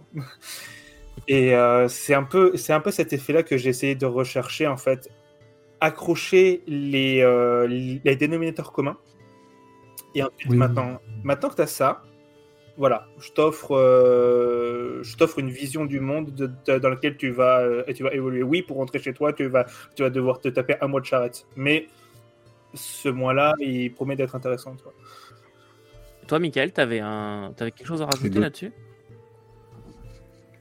Bah, je, je, rejoins complètement euh, ton avis, Max. c'est intéressant de jouer, comme tu dis, 5 ans après le film. Comme ça, tu peux. C'est un peu ce qu'évoquait aussi Pierre en début là, de, de session, que euh, là, tu, tu, vas pouvoir te permettre des libertés, puisque tu ne seras pas exactement en même temps que les films. Tu seras, euh, tu seras un moment que toi, tu auras choisi, ou du coup, s'il y a des écarts en plus, bah, tu peux l'expliquer en disant Bah oui, c'était pas comme ça il y a 5 ans, euh, mais, mais ça l'est maintenant. Quoi. Donc, je pense que c'est une bonne intro, avec en plus un lieu connu des joueurs. Et derrière, toi, tu rajoutes les PNG que tu veux, et, et tu pars dans la direction que tu souhaites. Quoi. Ça, ça fait des éléments auxquels se raccrocher pour la première séance. Ouais. Je suis d'accord avec, euh, avec ça et je rajouterais euh, deux, trois petites choses. En fait, ce qui est intéressant dans ce cas-là, c'est que tu passes les informations par euh, les rencontres aussi avec les PNJ qui vont t'expliquer des choses. Et là où je suis, ce que je trouve, ce que je trouverais intéressant, c'est de jouer justement des étrangers. Pierre, tu le disais, je connais pas le monde dans lequel je vis. on connaît notre ville, notre région, et encore pas très bien si on s'intéresse pas forcément. On connaît à peu près l'histoire de notre pays, et encore. Mais après, en vrai, euh, à moins de, vouloir vraiment s'y intéresser, on ne connaît pas grand-chose finalement du, monde dans lequel on vit. Et alors qu'on est dans une, euh, dans une époque hyper connectée où l'information est à portée de, mm. main et tout. Mais je prends, euh, je prends n'importe quel autre univers de, bah même de science-fiction ou de fantasy. Science-fiction parce qu'il y a plein, plein, plein de planètes, tu peux pas tout, savoir. Et de fantasy parce que bah, les mondes sont très, le, monde est généralement très grand et l'information a du mal à se rendre. Donc, si tu joues des étrangers qui débarquent à un endroit, par exemple, euh, tu joues des, gens qui débarquent euh, euh, la ville du lac. C'est ça, hein, j'ai oublié le nom là, mais la ville du lac, tu débarques là. eh ben, qu'est-ce qui s'est passé ici? On fait de quoi exactement? Nous, on est à la base, on était venu là pour vendre des pommes. Je, putain, je reparle encore de pommes, c'est fou. Mais euh, j'étais venu là pour vendre des pommes. Qu'est-ce qui se passe euh, Quoi Il y a un dragon qui est mort ici à 50 et même si tu connais pas forcément Hmm. euh, l'histoire du lieu, au final, les PNJ par le la mise en scène qu'ils vont avoir vont te raconter. Ne serait-ce que parce qu'il y a un crieur public qui dit oui, la fête où on a vaincu le dragon il y a 5 ans, tu vois, genre la chute de Smog. Qui- C'était qui Smog Ah d'accord, c'est Hmm. un dragon. Ah, puis au final, tu vas passer l'information comme ça. Et dans ce cas-là, c'est l'histoire que tu racontes qui va transmettre justement ce background qui pourrait être lourd. Puis ça permet juste un petit point. Oui, tu veux dire. Ça, ça permet de raccorder Après, aussi les joueurs qui connaissent l'univers et les joueurs qui ne connaissent pas l'univers. Euh, euh, je trouve assez bien parce que les joueurs qui connaissent l'univers peuvent expliquer oui, en effet, il y a 5 ans, il se ça et tout. Et, euh, du coup, Ouais, tu peux jouer le. Après, Guillaume, Oui, vas-y Pierre. Après Guillaume, euh, quand tu dis euh, oui, on connaît de moins en moins, euh, tu prends les, t'as pris l'exemple de, de nous-mêmes, quoi, des êtres humains, euh, des, du joueur, quoi. Il connaît sa ville, il connaît un peu moins bien sa région, un peu moins bien son pays, un peu moins bien son continent, un peu moins bien un continent étranger. Mais euh, c'est aussi avec certainement que cette connaissance qu'on a qui s'amenuise à mesure qu'on bouge, c'est aussi ce qui donne des statistiques terribles comme euh, 90% des gens qui naissent et vivent dans un périmètre de, je crois, 30 km. Même Oui. encore aujourd'hui, alors que tu prends un coup d'avion, Mhm. tu vas à New York. Les, les- je crois que les statistiques, c'est terrible. Tout le monde épouse des gens euh, euh, à- à- dans un périmètre. 90% des mariages, c'est des gens qui viennent d'une zone euh, à 5 km près. euh. Ouais, après, ça c'est encore, c'est encore d'autres choses, mais je pense qu'on est fondamentalement aussi attaché de là où on vient, etc. Puis, on, on a. Non, mais dans le jeu, ce que je veux dire, c'est que dans le jeu de rôle, il n'y a pas de raison que ce soit différent. Les Oui, personnages, ils évoluent toujours, euh, à moins de vraiment que dans ta campagne ou dans ton scénario, ce soit des explorateurs qui arrivent dans un univers qu'ils ne connaissent pas.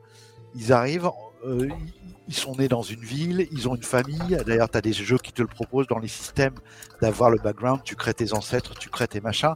Parce que oui, on est tous. T'as pas un personnage qui, tombe d'un arbre, tu vois, et qui arrive euh, dans une civilisation qu'il connaît pas. Donc tout ça, tu es supposé le savoir. Il y a toute une partie en fait de connaissance du monde qui t'est transmis quand le jeu est bien fait dans la création de personnages. Mhm. Je, suis entièrement d'accord. Mais après, bon, la question, c'est vraiment, euh, parce que je vous rappelle la question de base, quand en fait on a complètement dévié, c'est par où commencer? Par où commencer? Alors moi, je vais donner mes trucs, ok? Moi, moi mes, les deux univers que j'ai choisis, euh, c'est euh, euh, Alien et Tra- Traveler. En fait, pour moi, si je devais, si je devais parler d'Alien, je commencerais par déjouer les attentes des joueurs. Je ne commencerai pas par vous êtes dans un vaisseau et il y a une créature qui va, qui va arriver. Ça, parce que moi je connais bien l'univers aussi, mais si, je connaîtrais, voilà, si je connais assez mal l'univers, je pense que je commencerais comme ça. Mais sinon, si je devais euh, faire jouer du Alien, euh, là comme ça, par où commencer? Tout simplement par euh, un- une région que personne ne connaît, ni dans que j'ai complètement inventé, une planète que j'ai complètement inventée par exemple. Et j'irais sur des intrigues internes, par exemple à une station, une station de recherche, quelque chose comme ça. Et je commencerai vraiment par petit en, en prenant juste euh, une, un, petit carnet de notes et en, et en marquant euh, station de recherche. Euh, ils, ils, ils font des recherches là-dessus. Évidemment, je vais raccorder avec le thème du jeu, donc ils vont faire des recherches sur des armes biologiques, ce genre de choses. Mais je vais faire des euh, voilà, mettre quelques gros points comme ça. Et les gens, les mes joueurs, ils vont arriver comme soit des, euh, des contrebandiers qui viennent ravitailler quelque chose sur la station, soit des, marchands, ou soit euh, on leur a confié euh, la mission d'emmener quelque chose. Pourquoi pas des gens cryogénisés pour des, pour des, des recherches un petit peu étranges. Bref, ce genre de choses, je commencerai comme ça petit sur une station. Et là, au fur et à mesure, on commencerait à comprendre pourquoi, ce qui se passe sur cette station, etc. Et comment est-ce qu'on euh, va découvrir les intrigues politiques, etc. Donc j'ouvrirai petit à petit le champ euh, des choses. Oui, Pierre. Euh, Guillaume, en fait là, moi je trouve que c'est, euh, j'entends hein, ce que tu dis, mais là encore, je pense que ce qui est déterminant pour ton choix d'ouverture, c'est ce que tu veux faire passer. Si tu fais comme ça, moi, tu vois, tu fais une, tel que tu viens de l'énoncer, je me dis bon ben, il veut coller du mystère au début. Tu arrives sur un truc, c'est un peu mystérieux, c'est une station, etc. Je te prends un autre exemple. Tu prends le Dune de Villeneuve. le premier plan, qu'est-ce que tu vois? Dune, la planète, le sable, la planète Arrakis. Oui. Le Oui, mais truc constitutif. Et donc, parce que lui, ce qu'il voulait, c'était poser le décor désertique. Tu vois, ça, je pense que même ce choix-là, il, dé- il- il dépend de l'intrigue, il dépend de, l'histoire que tu veux raconter. Oui, c'est sûr, mais il dépend faire- aussi de l'univers dans lequel t'es. Tu sais, c'est- je Bah, vais tu pas peux raconter faire- le même genre Tu peux faire jouer euh, cinq scénarios différents à Dune, et euh, selon le scénario que tu veux faire jouer, tu tu n'auras pas besoin des mêmes éléments. Si tu fais jouer un scénario d'exploration sur la planète Arrakis, bah oui, tu peux commencer par un vaisseau qui se pose dans les sables avec tempête de sable machin, et tu lâches tes joueurs là-dessus. Et tu, tu à fond sur la planète. Si tu veux faire jouer un scénario de Dune, mais où le truc c'est un truc politique d'intrigue dans les couloirs euh, euh, du palais impérial, tu vois, t'en as rien à foutre. Tu peux ne pas du tout parler de la planète Arrakis, l'évoquer, euh, dire que c'est une planète sur laquelle on cultive de l'épice. Même les personnages joueurs n'ont jamais été là-bas. Ils ne connaissent pas la famille Harkonnen. En fait, tu vois, je pense que c'est d'accord. très lié euh, à ce que tu vas faire jouer. Oui, c'est sûr, mais ce que je veux dire, c'est simplement que pour commencer, pour m'approprier un univers, moi, je commencerai à, voilà, à très faible échelle et que les joueurs n'aient pas besoin de connaissances spécifiques sur l'univers. Juste, vous Oui. êtes des gens qui venaient là pour une mission précise et vous êtes engagés peut-être par X ou Y, c'est tout. Genre, voilà, juste, on commence très petit avant de comprendre les rouages de l'univers. Et je prends un, exemple qui peut être compliqué à approcher. Après, promis, je, vous passe la parole, tout le monde. Mais euh, je prends par exemple un, un Run Quest. C'est compliqué à prendre en main euh, co- comme, jeu. Il y a beaucoup de termes spécifiques, etc. Donc moi, pour un voilà, pour un premier, euh, pour une première approche, j'essaierai d'expurger au maximum les termes spécifiques, juste en tout en conservant le goût du jeu, pour pas faire du Donjon Dragon non plus. Donc je vais récupérer juste quelques termes, voilà, en essayant d'expurger au maximum les connaissances euh, mythologiques, d'histoire du monde, etc. qu'il y a besoin, pour faire quelque chose qui rende le goût du jeu, mais qui n'est, voilà, qui est à faible échelle, quoi. Je sais pas si je suis très clair dans ce que je raconte. Mais sans prérequis, quoi. Sans prérequis, Sans prérequis, euh, dans voilà. un premier temps. C'est ça. Alors que les, Parce les que- prérequis soient passés par l'histoire. Mais en fait, donc euh, là, tu pars du principe que tu commences, avant même de de- d'avoir euh, pensé une ligne de ta campagne, tu commences par choisir un univers, toi. Bah moi, ça dépend de mes lectures. C'est, ça dépend de ce que j'ai envie de faire T'as jouer envie de préparer, t'as envie de préparer une partie de jeu de rôle. Le, là, tel que tu le racontes, moi, j'en déduis que en fait, la première question que tu te poses, c'est je vais faire jouer euh, dans quel univers? Est-ce que je vais faire jouer dans le Seigneur des Anneaux? Est-ce que je vais faire jouer dans du euh, du cowboy, dans du Warhammer? Est-ce que je vais faire jouer dans du Gloranta? Non, Ouais, non, je, te- Bah, après, c'est, le choix facile. Enfin, je pense que la majorité des gens font ça. Moi, je vais déjà me, me demander quel genre de, d'histoire j'ai envie de raconter. Est-ce que j'ai un jeu, est-ce que j'ai des jeux qui correspondent à ce type d'histoire? Est-ce que je vais faire du. Medfan, Et donc, donc si tu choisis, euh, donc si tu choisis d'abord l'histoire et type c'est une histoire de succession, une histoire d'héritage, et qu'après tu dis tiens, je vais le faire à la Cthulhu parce que Cthulhu, les héritages, je les sens bien, machin, tout ça, tu vois. T'as déjà, t'es pas obligé de faire tout un portrait du XXe siècle et des Non, et des, euh, et des 5000 ans avant le XXe siècle pour euh, faire comprendre à tes joueurs. Tu vas juste cadrer sur ce que tu as besoin pour faire jouer un, un héritage qui se passe en 1920. On s'éloigne un petit peu, mais euh, Michael, Maxime, vous avez des choses à rajouter là-dessus? Ah, vas-y, vas-y, Oui, Non, non, je vas-y, vas-y. Max, Je vais si juste tu veux, ouais. ce que j'ai déjà dit. Bah, je, je te, je te remercie. Bah, je pense qu'il y a des choses euh, qui rejoignent ce qu'on a dit, c'est que quand en création de perso, en session zéro, tu peux faire passer des infos de, de, de joueurs à meneurs, donc comme Pierre pouvait l'évoquer, comme vous pouviez, vous pouviez être plusieurs à le dire. Et comme ça a été dit aussi, une fois que la session, la session 1 démarre, je pense c'est intéressant qu'on soit vraiment que les infos passent par euh, la description de, de, de, de ce qu'il y a autour du décor, autour des, des personnages, mais des discussions de PNJ à PJ. Et euh, comme tu l'évoquais, Guillaume, là, euh, par exemple, deux, trois premières séances où il n'y a pas besoin de connaître Alien pour, euh, euh, pour, pour jouer dans Alien. Par contre, quand le jeu s'appelle Alien, ou respectivement quand le jeu s'appelle Dune, je pense que c'est bien de se mettre d'accord avec les joueurs aussi avant, parce que euh, moi, tu me dis, par exemple, je vais jouer à Alien, euh, enfin, on va proposer une partie d'Alien, bah, j'aurais envie qu'à un moment, il y ait un Alien qui débarque quand même, même Ouais. si c'est pas la première séance. On en parlera Et un de la peu même plus manière, tard, mais voir la justement. planète Dune. Ouais. Mais Euh, pas on tout de suite, effectivement, de, de manière à ce qu'on puisse. euh, Je dirais l'inverse, hein, tu vois, en fait. En fait, je pense que autant Mm. si tu me dis euh, on va jouer à Dune, ça va m'exciter, autant si tu veux me faire jouer à Alien et que je tripe, me dis pas que je vais jouer à Alien. Parce que là, tu me gâches mon plaisir.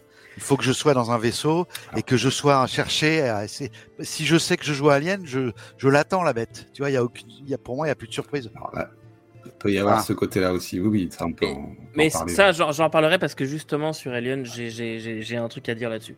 Mais voilà, tout ça pour dire Et ça que marche moi- avec Toulouse aussi. Ouais. Tu, tu, tu fais encore plus peur quand les gens savent pas Toulouse, ça ne marche Toulouse. jamais Mais, aussi bien qu'avec des joueurs qui n'ont jamais lu de Lovecraft, qui connaissent pas le mythe, tu vois, Hmm. Et qui connaissent pas le euh, jeu de rôle.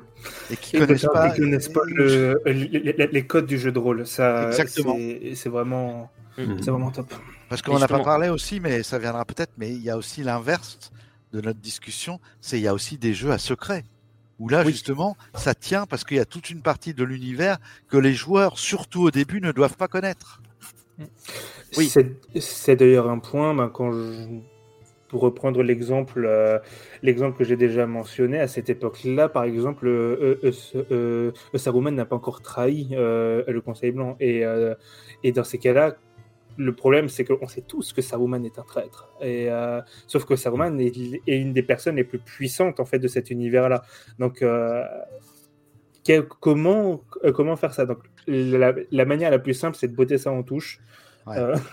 Dire oui, il y a Saruman là-bas, mais il, il va pas vous c'est parler. la limite des jeux à licence. Hein. Tu peux pas C'est ça. faire de, tu peux pas faire de Dark Vador un paladin. Enfin, tu vois, l'équivalent d'un paladin. Ou alors, c'est vraiment que tu as envie de faire chier les joueurs, quoi.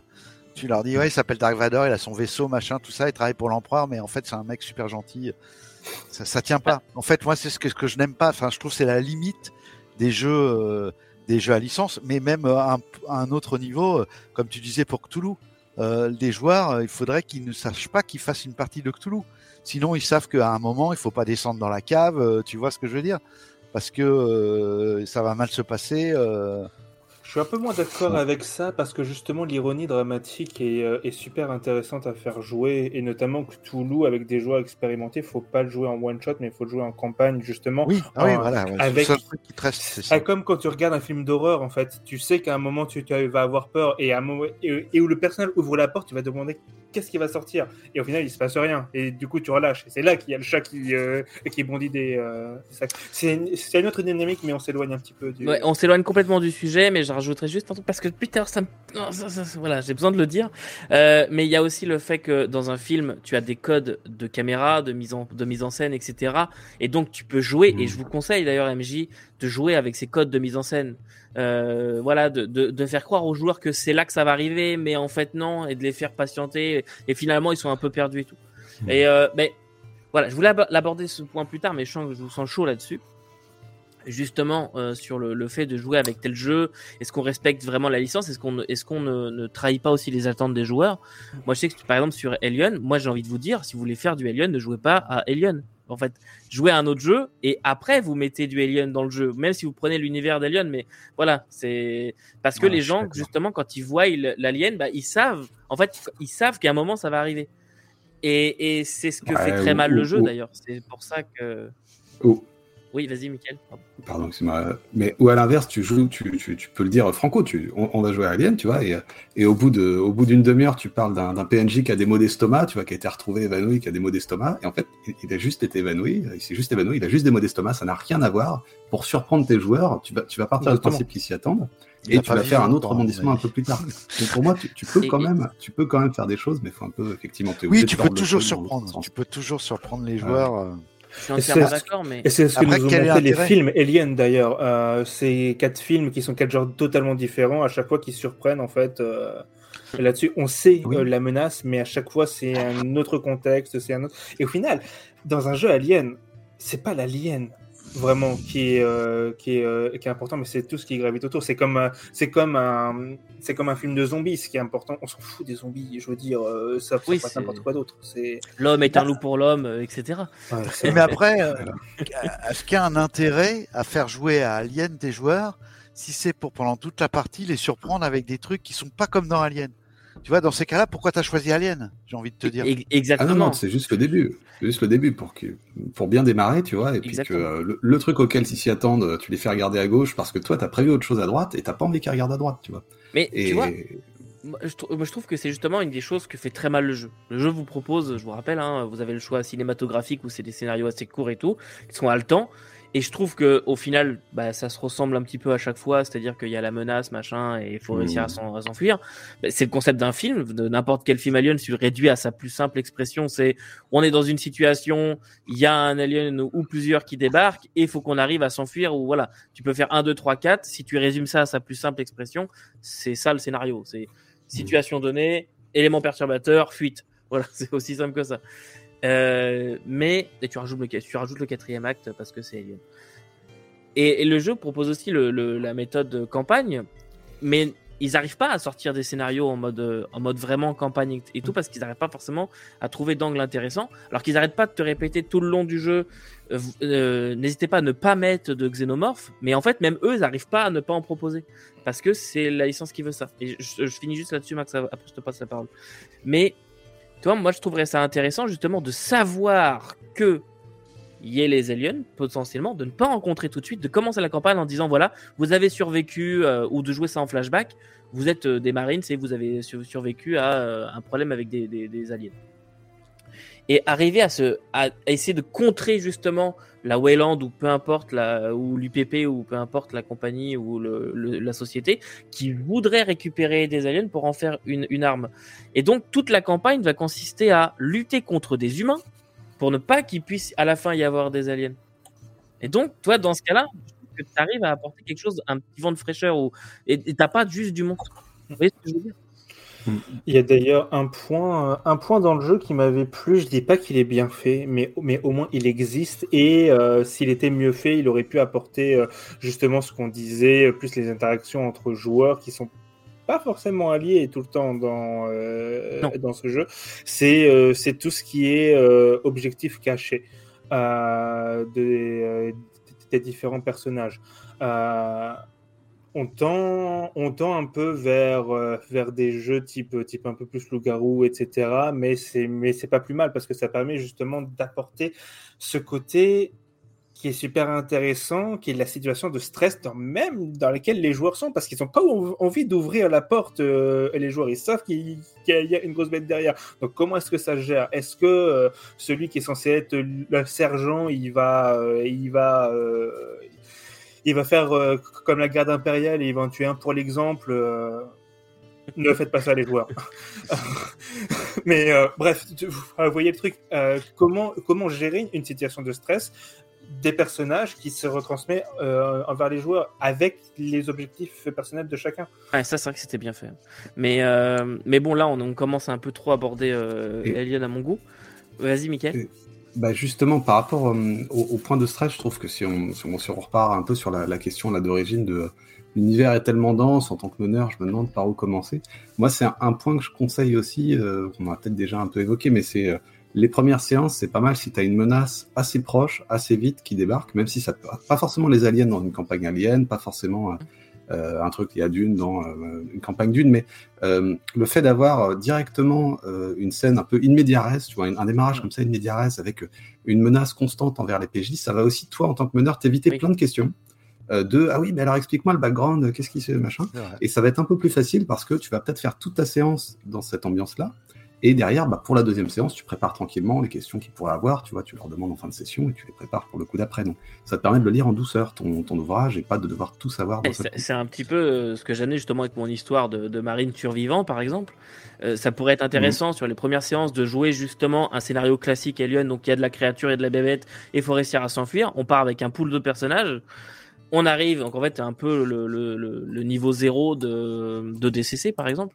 Et puis quand on, on finit ça, les personnages survivants vont être les personnages de la campagne. Et là, maintenant, on est des années plus tard, par, par exemple, et euh, on découvre que finalement il y a une, une corporation qui retourne sur les lieux, qui a monté un, un labo ou quoi que ce soit. Enfin, en tout cas, voilà, je, je trouve que ce serait un angle d'attaque intéressant pour ce type de jeu. Après, c'est vrai. Pas... C'est vrai que ce que ce que disait Maxime, c'est intéressant aussi, c'est qu'à partir du moment où tu, dans ta création de personnage et ta session zéro, tu mets en place pour chaque joueur un agenda personnel avec des trucs à faire. En fait, tu déplaces le focus. C'est-à-dire que le focus de chaque joueur, au lieu d'être sur l'intrigue, l'univers, il est sur son agenda personnel. Mhm. Tu vois, ça revient à ce qu'on disait tout à l'heure dans comment démarrer. Bah, en fait, tu démarres par ton personnage. Et là, du coup, ils, savent qu'ils ont ça à faire. Ça met des tensions, ça met des trucs. Ils vont eux-mêmes créer des intrigues, les joueurs, parce que du coup, ils vont se dire alors, faut que je fasse ça. Donc lui, je, je me, je me positionne un peu. je- J'essaye un peu de prendre l'ascendant sur ce personnage. Donc le personnage, il va réagir d'une certaine façon. Donc le groupe, il va, il va y avoir une tension dans le groupe. Finalement, le décor. euh, à ce moment-là, que tu sois dans une auberge, euh, dans un, une salle de bal d'un palais ou euh, euh, sur les bords d'un lac, ou voilà, ça- n'a plus d'importance. Ce qui est important, c'est ce qui se passe entre les joueurs. Et de ce point de vue-là, le jeu de rôle, moi je trouve que c'est, ça rejoint aussi ce que disait Maxime. C'est vraiment différent d'un film. C'est que c'est pas du tout. euh, on peut pas jouer comme dans un film déjà parce que chacun est un moment joueur et un moment spectateur. Mais c'est un spectateur qui va reprendre la main à un moment et donc tu peux pas tu peux pas faire passer de connivence avec ce spectateur, sinon tu es obligé de trop lui en dire. T'as pas de, tu peux, tu fais pas passer de suspense. Tu peux pas montrer aux joueurs une table avec une mèche de dynamite qui est en train de brûler. Et tu vois, comme tu fais le, suspense que tu montres à, à des vrais auditeurs, euh, de, ça marche pas en jeu de rôle, puisqu'en fait tes spectateurs, sauf si tu fais euh, de l'actual play, t'es- les seuls spectateurs que tu as, c'est tes joueurs. Et si tu leur dis qu'il y a un bâton de dynamite sous la table, y en a un qui va aller, bah moi je, je vais en dessous puis je l'éteins. Puis hop, euh, ton truc suspense, euh, il a pas marché. Donc c'est pas, euh, c'est vraiment différent de, alors que les licences dont on parle, comme par hasard, tout ce qu'on a parlé, il y a eu des films de fait où c'est soit de la littérature euh, comme Le Seigneur des Anneaux, euh, Star Wars, euh, etc. Soit des films. Donc ils ont joué avec d'autres codes. Le jeu de rôle, t'es obligé d'inventer, euh, d'inventer d'autres rapports à l'univers en fait. Ce sera Et- peut-être d'ailleurs un conseil général, ne essayez de pas mimer parce que le jeu de rôle, comme tu dis, a sa propre grammaire. Voilà, c'est Ce ça.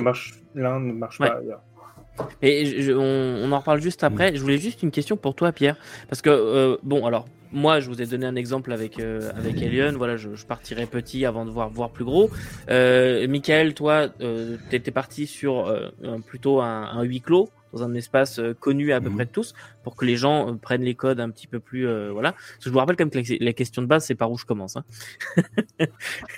Et Maxime, toi, tu nous as montré donc le commencer par des festivités où tu as voilà, les choses qui sont données par les PNJ, euh, les différentes intrigues. Toi, Pierre, toi, tu as choisi Warhammer comme, euh, comme pays.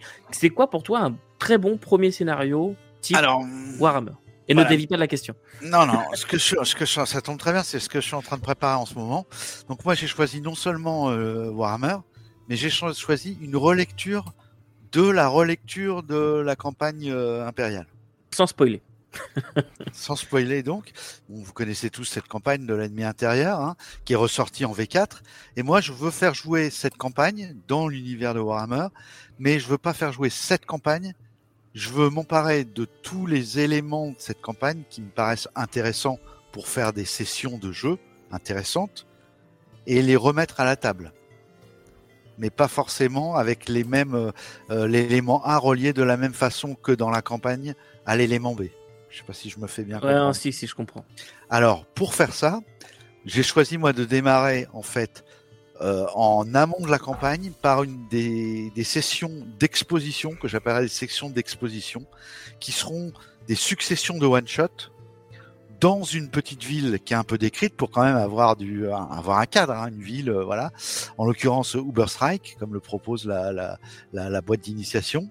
Et là-dedans, c'est des petites histoires j'ai créées moi-même, des petits scénarios que j'ai créés moi-même, jusqu'à ce que chacun des joueurs ait chopé suffisamment d'épaisseur. J'entends par là que chacun des joueurs juge, sache quoi faire de son personnage et comprenne la place de son personnage dans l'univers avant le début de la campagne. Comme ça, plutôt que de faire passer des, séances de lecture ou des vidéos, on va jouer, on va jouer des one-shots. Un coup, il faudra, je vais être très trivial, un coup, il faudra aller délivrer la princesse, un coup, il faudra aller euh, euh, sauver le, fils du roi, un coup, il faudra aller euh, se mettre en bisbille contre le maire de la ville, machin, etc., pour éviter qu'elle bascule dans le chaos. Et petit à petit, à un moment, je vais sentir que ça y est, les joueurs, le mec, il sait ce qu'il joue maintenant. Il a compris, au bout de 3-4 scénarios, il a compris un peu le monde, la ville dans laquelle il était, la ville de base, ce qu'il y a autour. Il a entendu parler par l'intermédiaire, comme le disait tout à l'heure Michael, de PNJ, de trucs comme ça. Il a eu des rumeurs, il a eu accès à des trucs. Et là, je lancerai la campagne. Et je sais pas encore par quel élément, tu vois. Donc au, au final, en fait, j'ai l'impression qu'on est un peu tous d'accord pour dire commencer petit. Ah oui, Oui, complètement. Commencer ouais. avec Mm. des, des enjeux à échelle euh, humaine, j'ai envie de dire, à échelle euh, de village ou quelque chose. Faites quelques Mhm. quêtes vraiment d'intro. Et je, je pense que d'ailleurs les jeux qui sortent aujourd'hui euh, vous aident avec ça. Et euh, les conseils qui sont dedans généralement sont plutôt bons. Euh, N'hésitez pas aussi à faire jouer les scénarios qui sont présents dans les bouquins de base. Ouais, mais att- là, quand tu dis commencer petit, tu parles pour les sessions de jeu. C'est Euh, du, bottom-up. Parce que, à Oui. contrario, si tu parles de création, euh, moi je préfère l'inverse. Je préfère le top-down pour la, pour la création, de créer Création, tout ton dire. univers. Ah oui, non, attends, attends, attends, on n'est pas à la création d'univers là. Oui, oui, Là, oui. c'est parce qu'on prend des univers qui existent. Donc en fait, bah, il n'y a pas de création, elle est déjà faite. Donc Non, effectivement, on peut démarrer petit. Effectivement, euh, Maxime, il peut commencer euh, euh, les terres du milieu par faire jouer euh, une histoire où il y a juste une caverne avec une bête dedans. Parce qu'il sait que la bête qu'il va mettre dedans, il est capable d'expliquer pourquoi elle vit dans cette forêt-là, parce qu'il y a tout l'univers de Tolkien derrière. S'il avait dû commencer à créer sa partie, tu vois, il aurait fallu, euh, il aurait peut-être pas commencé par dire je commence par une caverne, tu vois. Ouais, mais parce que là, là, on, on- aussi le sujet de l'émission, c'est s'approprier un univers qui existe déjà, pas un Ouais, univers que ouais, tu session as créé. Sinon, c'est sûr que tu vas démarrer ton petit, démarrer. De toute façon, tu Mais- démarres que- petit, les joueurs petits. euh, Oui, c'est c'est ça. C'est euh, en fait le cette euh, ce, ce conseil-là pour les DM s'applique également aux joueurs, comme on l'a expliqué avant. Même vous, en tant que joueur, commencez petit. Euh, euh, vous faites pas déjà noble héritier parce que la charge de connaissances va juste être. euh, Exactement, à moins que vous connaissiez déjà l'univers, évidemment. Mais euh, mais par mais, contre, moi- euh, euh, assurez-vous que votre MJ euh, se sente pas non plus écrasé par votre background. ça marche aussi, effectivement. Mm. Mais un, un- un conseil de lecture que je donnerais justement, euh, autant aux joueurs qu'aux MJ, si jamais vous lisez les bouquins d'univers. euh, alors, votre première lecture, vous allez la faire normalement, etc. Et vous allez déjà avoir des grands points qui vont sortir, même si vous connaissez pas tout par cœur, etc. Vous allez quand même vous dire, ok, donc dans cette région-là, il se passe à peu près ça, dans cette région-là, il se passe à peu près ça. Et quand vous allez faire votre premier scénario, choisissez une région qui vous plaît, dans laquelle vous pensez avoir une bonne histoire à raconter, et juste réviser quelques points de cette région, peut-être un village de cette région. Pas la peine de savoir que euh, Mm. il y a 18 villages et que ces 18 villages, il y en a euh, 11 corrompus par le chaos et que les autres, on s'en fout en fait. Comment choisissez un village et en fait rentrer comme ça en profondeur dans un seul petit point. Ça vous évite de vous retaper à chaque fois et de faire cinq ou six lectures pour comprendre comment fonctionne l'univers et tout. Et c'est en fonction après de l'évolution de votre campagne. le- alors soit vous l'avez écrite euh, et dans ce cas ça va vous demander plus de vraiment plus de d'implication de votre part pour si vous vraiment vous écrivez euh, une grosse campagne. Mais sinon, tout simplement, si vous la faites en bac à sable, suivant l'évolution et là où veulent aller vos joueurs, entre les, entre les, les, les sessions, révisez simplement les bouts d'univers qui vous intéressent et par lesquels vous- qui vont être intéressantes pour l'histoire. Vas-y Maxime. Complètement. ouais. Ouais, ça va être, euh, ça va être lié à ce que tu dis, mais en fait, j'y repense. Euh, toujours ce problème de représentation pour le entre film et livre euh, qui qui n'ont pas du tout le même ton. Et justement, je voudrais parler du ton. Euh, ne pas perdre en vue ce ton-là. Pour, pour des univers très très marqués comme Warhammer, comme Alien, Star Wars aussi, qui ont qui ont des... Quoique Star Wars, euh, je le mettrai à part, mais Warhammer et Alien qui ont, et qui ont vraiment des tons très forts, très marqués, qui, qui divergent très peu. Euh, Il y a très peu de risques, enfin risques, il y a très peu de chances en fait que vous, euh, que vous divergiez vous-même en fait, et du coup que vous quittiez cette saveur de l'univers-là. Euh, pour le Seigneur des Anneaux, enfin l'univers de la Terre du Milieu, de, de manière générale, moi j'ai quelques points clés et je drive ma narration autour, autour de ces points clés là justement pour éviter d'aller vers du euh, vers de la low fantasy euh, euh, un peu plus classique ou au contraire du trop grit comme du Warhammer parce que les deux en fait en fait c'est vraiment sur cette sur cette bordure assez euh, assez euh, assez bâtarde et on peut très facilement arriver vers l'un euh, euh, vers l'un ou l'autre. C'est si Mais- vraiment vous voulez rester dans un dans un certain canon. Après, euh, rien ne vous empêche de d'aller au cœur de la forêt noire et euh, euh, imaginer toutes les corruptions qu'il peut y avoir dedans. Et dans ces cas-là, euh, glisser un, peu plus d'un côté. Et justement, ça va me, ça, ça va me mettre le pied à l'étrier pour la prochaine question. À moins que quelqu'un ait quelque chose à rajouter sur comment, euh, par où je commence. Sinon, je passe à la prochaine. Bon Mm. Donc, euh, la prochaine question, c'est voilà, j'ai peur de changer l'univers je j'ai j'ai regardé les films Star Wars, j'ai lu plein de films Star, euh, j'ai lu plein de livres Star Wars ou euh, ou bien j'ai pris un énorme bouquin, j'ai pris Midnight, j'ai pris RuneQuest, peu importe. Et je veux me l'approprier, mais je veux rien changer. J'ai peur en fait de changer ça. Ce serait quoi votre conseil à quelqu'un qui vous dirait est-ce que si je change ça, ça va péter tout le reste J'ai peur de toucher à ce qui est déjà en place? Bah, moi, je lui conseillerais de changer l'univers. Parce que si il, fait, il, est, il escompte faire jouer une campagne à ses joueurs dans un univers pour qu'au final, malgré toutes les prises de décision et les prises de risque des joueurs, l'univers change pas, ça va pas être très intéressant ce qu'ils vont jouer. Pour moi, dès que les joueurs, tu les mets dans l'univers, forcément, et plus ils vont jouer et ils vont bien jouer, plus ils vont avoir des implications, plus ils vont modifier l'univers.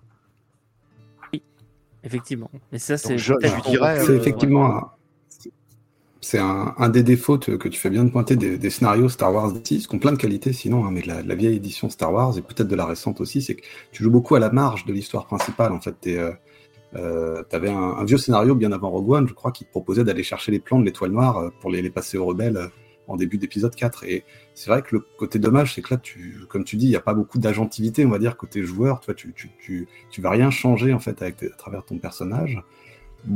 Pour démarrer, je pense que ça peut quand même être intéressant pour les premières séances, de se dire on fait quelque chose d'un peu à la marge, on le prend dans un, euh, dans un lieu connu, mais pas forcément avec que des PNJ connus.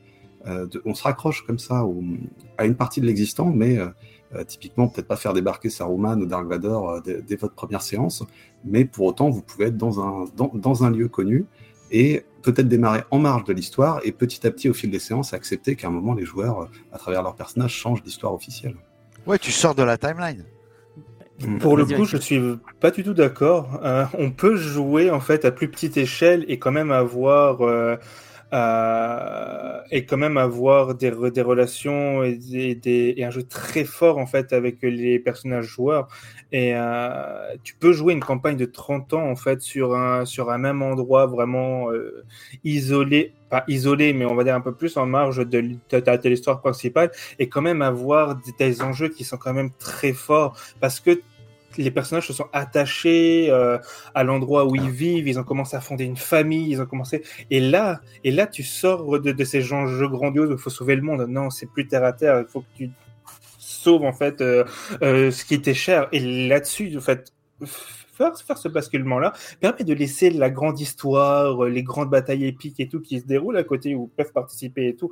Mais ça, ça ça, ça aura suffisamment d'inertie pour que euh, 4 Pégus euh, ne change pas le cours du fleuve, tu vois. Ouais, mais si, si au final tes 4 Pégus, ils ont pas changé l'univers, franchement, ce que tu as fait jouer, tu aurais pu le faire jouer dans un univers de ta création. Quel est l'intérêt, par exemple, de faire jouer euh, à Star Wars Tu vois, tu as des limites. Imagine que tes personnages, ils prennent en puissance et ils butent Dark Vador avant le moment où, dans la saga, Dark Vador meurt. Soit tu acceptes effectivement de dire bon voilà il y a une uchronie, on a créé autre chose, on n'est plus dans le canon de Star Wars. Soit ils vont croiser Dark Vador, mais ils n'ont pas le droit de le buter. Tu t'arranges pour qu'à chaque fois son vaisseau passe, mais il l'aura. Ouais, et ça, ça, ça cette deuxième solution, elle est clairement dommage. Ouais. Bah voilà, à la fin tu te dis bah pourquoi j'ai fait jouer dans Star Wars alors? Autant j'ai fait jouer un jeu à Coriolis, tu vois, et puis c'était beaucoup mieux. J'avais pas de limite. Parce que là, tu contrains les joueurs. Si tu leur non, mets je, je, raconte rien. C'est juste que l'échelle de toute façon est tellement trop grande que ben ok vas-y va, va, va, va, dans, le Mordor. Non, mais je, je pense qu'il y a clairement deux, je vous rejoins, il y a clairement deux écoles et je pense à peu près que deux choix possibles. C'est euh, qu'on a évoqué, c'est soit tu joues à la marge de l'histoire principale, donc même s'ils rencontrent un Saruman ou un équivalent, ils ne pourront pas le tuer. Euh, soit un Dark Vador, etc. Soit tu, tu fais une uchronie où tu acceptes de dériver je pense pas qu'on ait beaucoup d'autres euh, d'autres solutions. Euh, moi, par exemple, si je devais mener du super-héros, euh, une campagne super-héros dans, un, dans les, comics Marvel, bah, je commencerais peut-être par faire rouler la tête d'un super-héros important comme Captain America. Tu vois, en scène d'introduction, vous voyez sa tête qui roule à vos pieds, il y a une ombre qui approche, qu'est-ce que vous faites? Bon, bah là, tu as tout de suite dit que tu n'étais pas du tout dans le, dans le lore officiel, et puis. ouais, mais parce que là, tu, la main au joueur pour changer l'histoire. Ouais, j'adhère, mais là aussi, tu bénéficies d'un lore qui est tellement complexe que personne connaît le lore de tous les super-héros. Effectivement, tu peux faire du Batman et puis premier épisode, tu fais tu, tu fais désinguer à Iron Man Parce que tu vois, c'est pas Voilà. pareil que Ah oui, si tu Je viens de enlèves. mixer DC Marvel, mais Ouais, voilà, mais, mais, mais on c'est- valide. Je moi, oui, je oui, connais tu- pas du tout ces univers-là. Mais ce que je veux dire, c'est que c'est- c'est moins.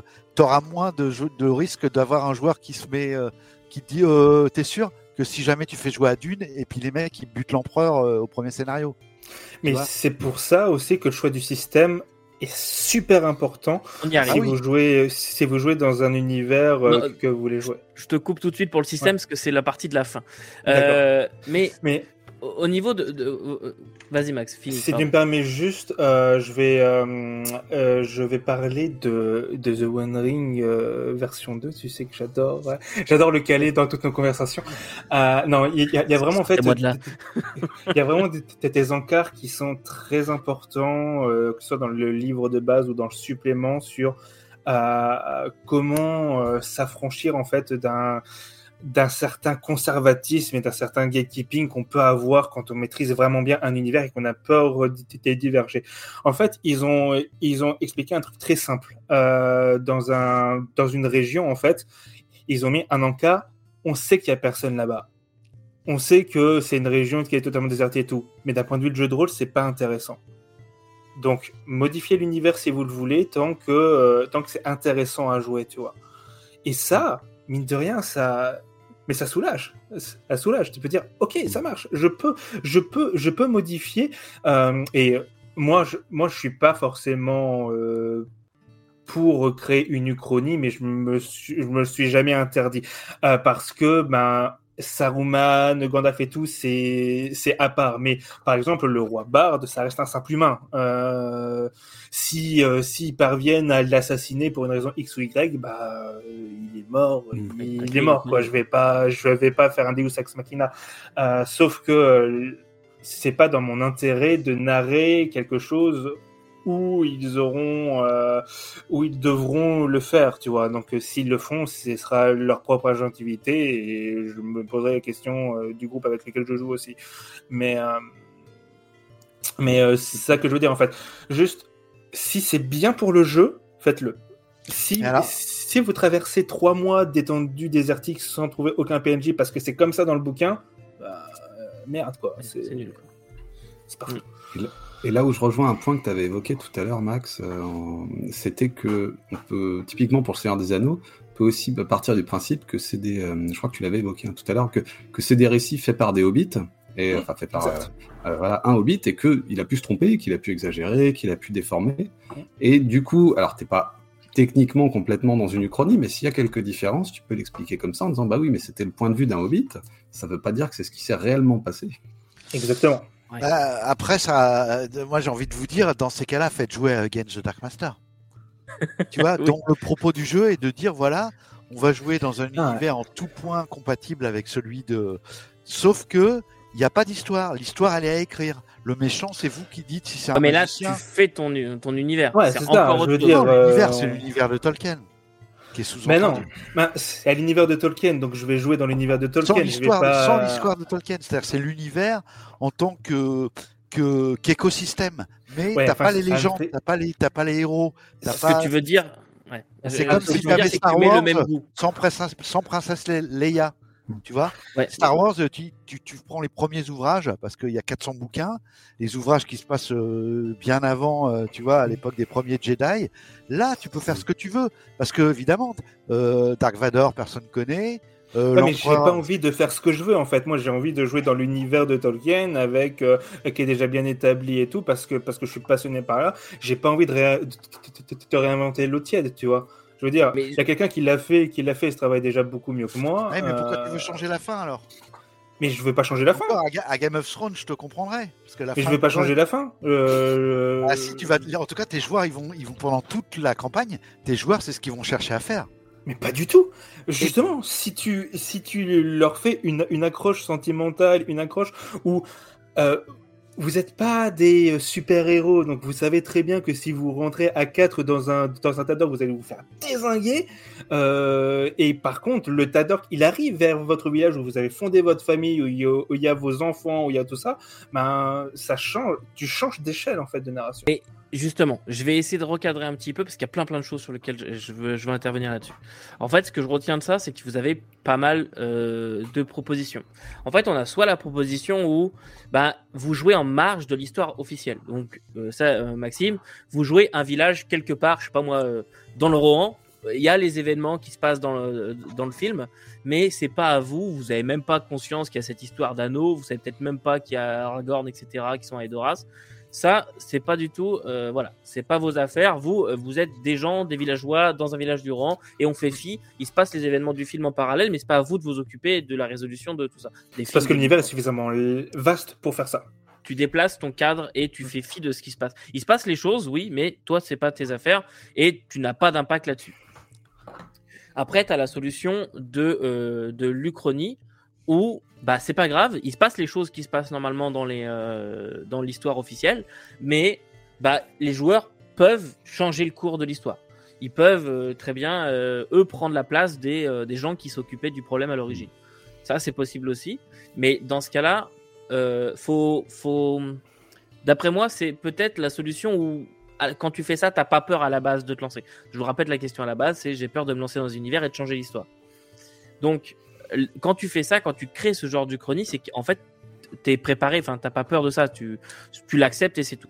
Et moi, ce que je vous conseillerais dans ce cas-là, si faire ce genre de chronique, ça vous, ça, vous causerait problème, ce serait tout simplement, en fait, euh, de créer un univers parallèle.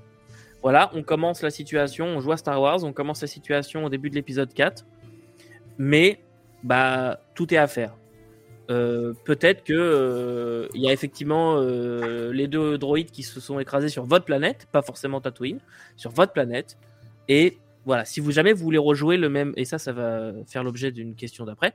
Mais si vous voulez rejouer le scénario du film, ok, il y a deux droïdes qui se sont écrasés sur votre planète, et voilà. Moi, je trouverais pas ça très très intéressant, mais pourquoi pas.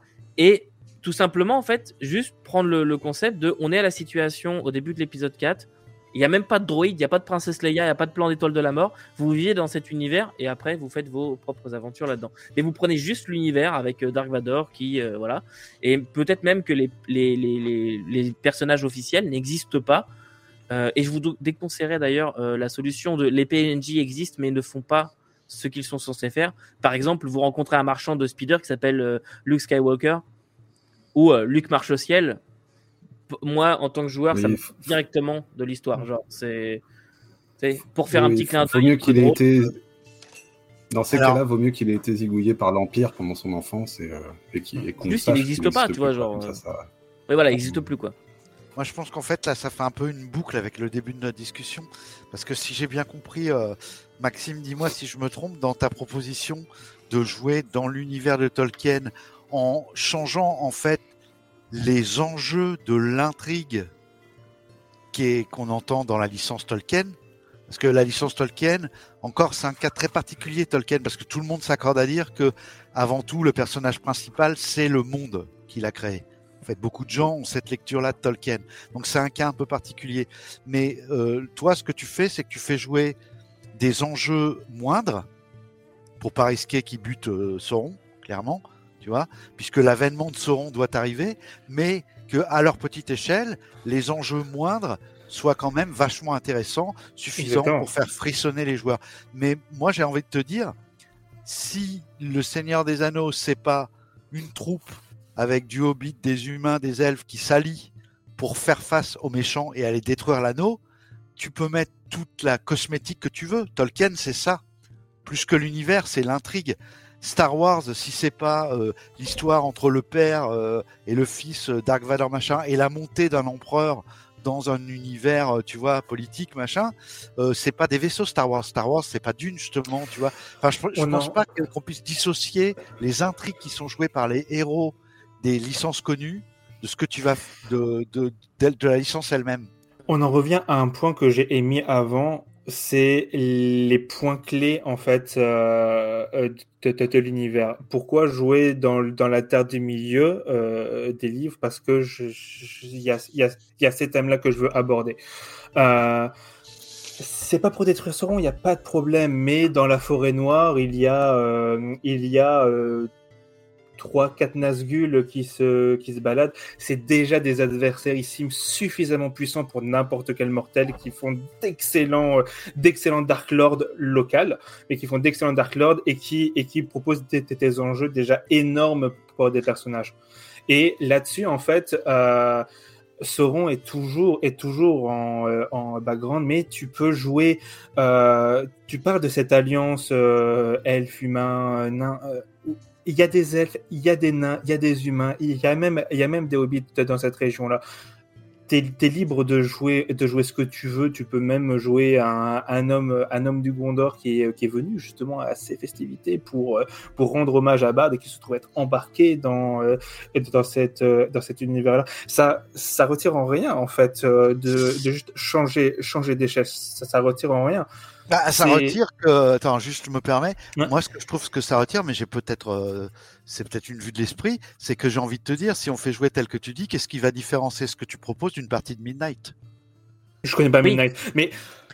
Mais peu importe, tu, vois, tu, joues, en fait, tu, joues, euh, tu joues, tu joues, tu joues à VSD. Tu, tu, appelles ton grand méchant non pas Sauron mais euh, euh, Ronceau et euh, et c'est pas le Gondor mais le Dorgon et peu importe. Ok, c'est bien. T'as fait t'as fait ton propre univers. Tu peux faire ce que tu veux. Mais c'est bon. On a, on a vu que c'était que c'était un décalque quoi. Donc oui, c'est pas intéressant.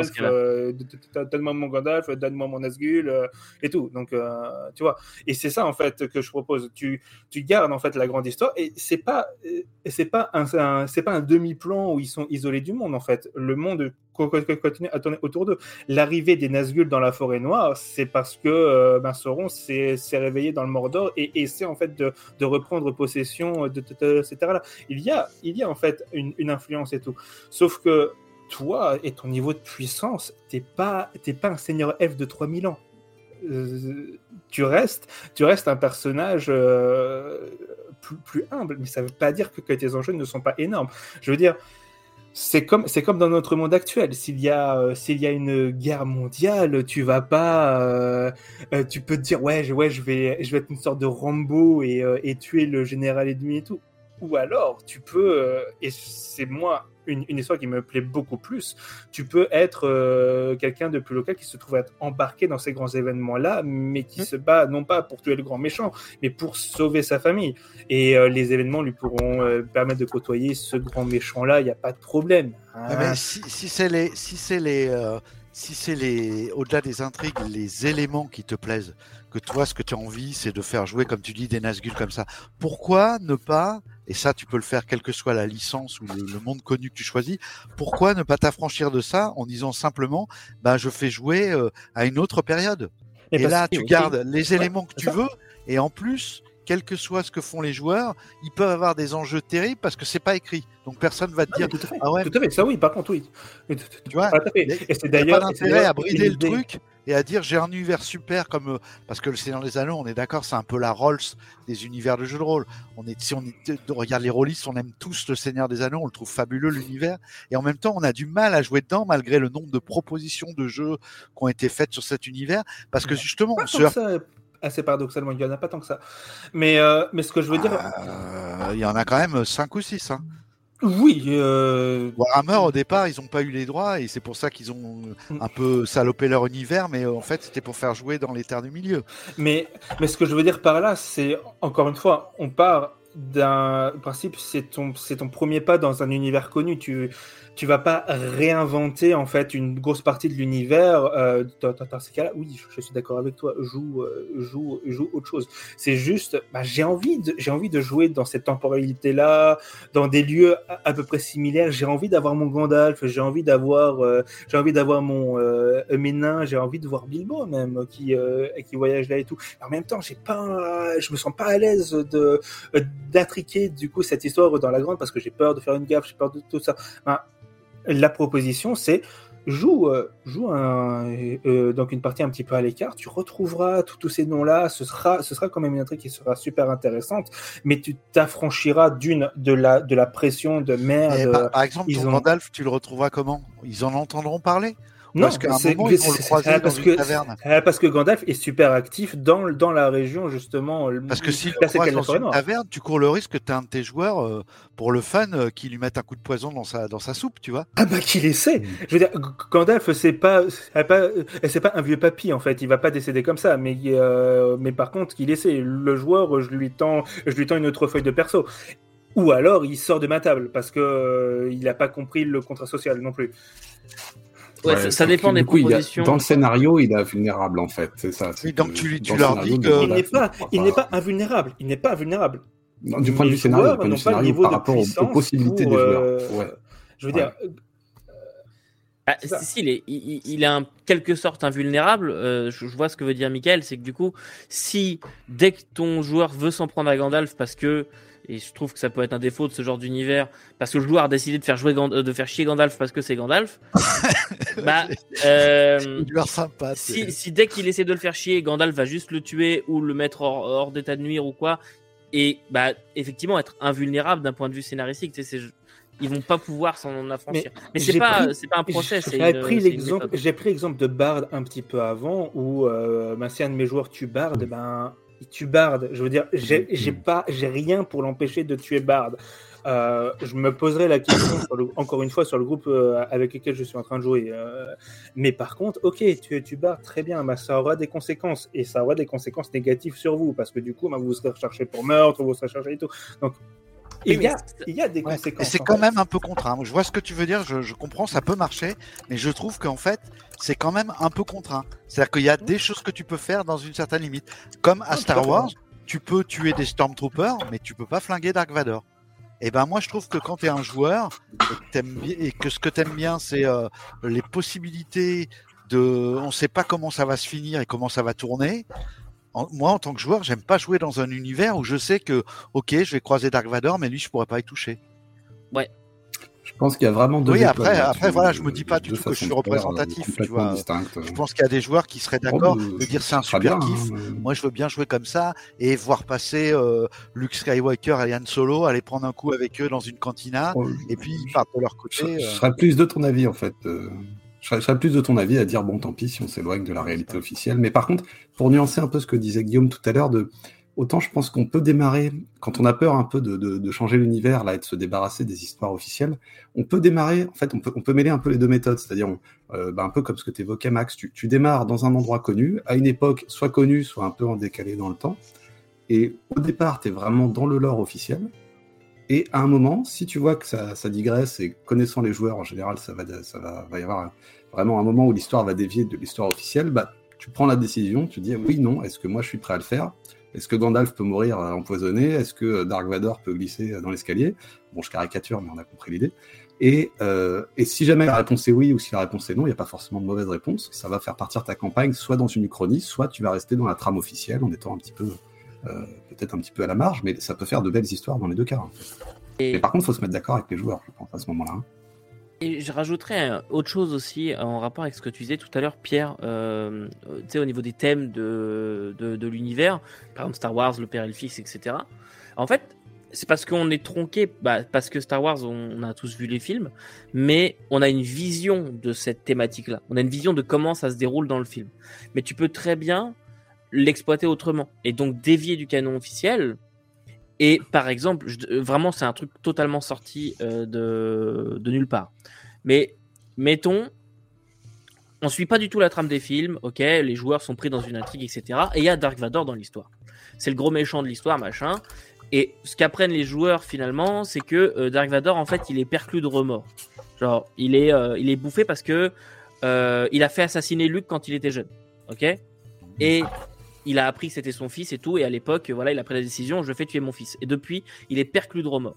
Et il est, euh, en fait, ce qu'on pense être le grand méchant, finalement, il, il essaye de se racheter, tu vois, genre, je sais pas trop comment, mais on peut broder là-dessus.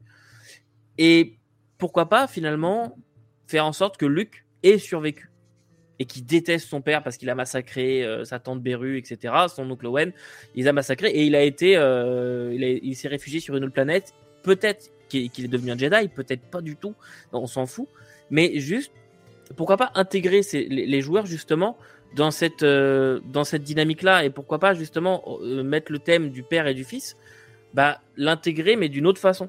Tu sais, faire en sorte que euh, Vador puisse se racheter auprès de Luke ou, ou toi, je sais, je sais pas trop, mais. Alors, moi, je répondrais plutôt non pour le coup, parce que le risque, c'est que, pour, moi, si tu fais jouer du Star Wars dans ce type de thème, c'est qu'à un moment, les, joueurs, à travers leur personnage, passent, partent vraiment en recherche de Luke et que ce soit le PNJ qui sauve, la, enfin, ouais, non, effectivement, qui, ça qui gère les menaces principales. Alors que je trouverais plus intéressant que voilà, faire mourir Luke ou de faire mourir Captain America, un super-héros, etc. Enfin, de, de, de, faire que, à un moment, les joueurs se rendent compte qu'il n'y a que leur personnage qui vont pouvoir débloquer la situation. Et là, tu recentres vraiment l'attention sur les joueurs, alors à l'échelle que tu veux, celle d'une ville, celle de planète, celle de galaxie. Ça dépend de, de Star Wars, ça dépend du contexte que tu joues. L'univers, en fait, dans lequel tu joues. Seigneur Zano ou autre, voilà, complètement. Et, et, en tout cas, de recentrer la dynamique sur les joueurs pour que ce soit eux qui, qui dirigent. Oui, mais tu as tout à fait raison. Et pardon aussi mon exemple, parce que je l'ai vraiment sorti en impro comme ça. Mais, euh, mais oui, tu as tout à fait raison. Et c'est justement un des problèmes dans lesquels il ne faut pas tomber.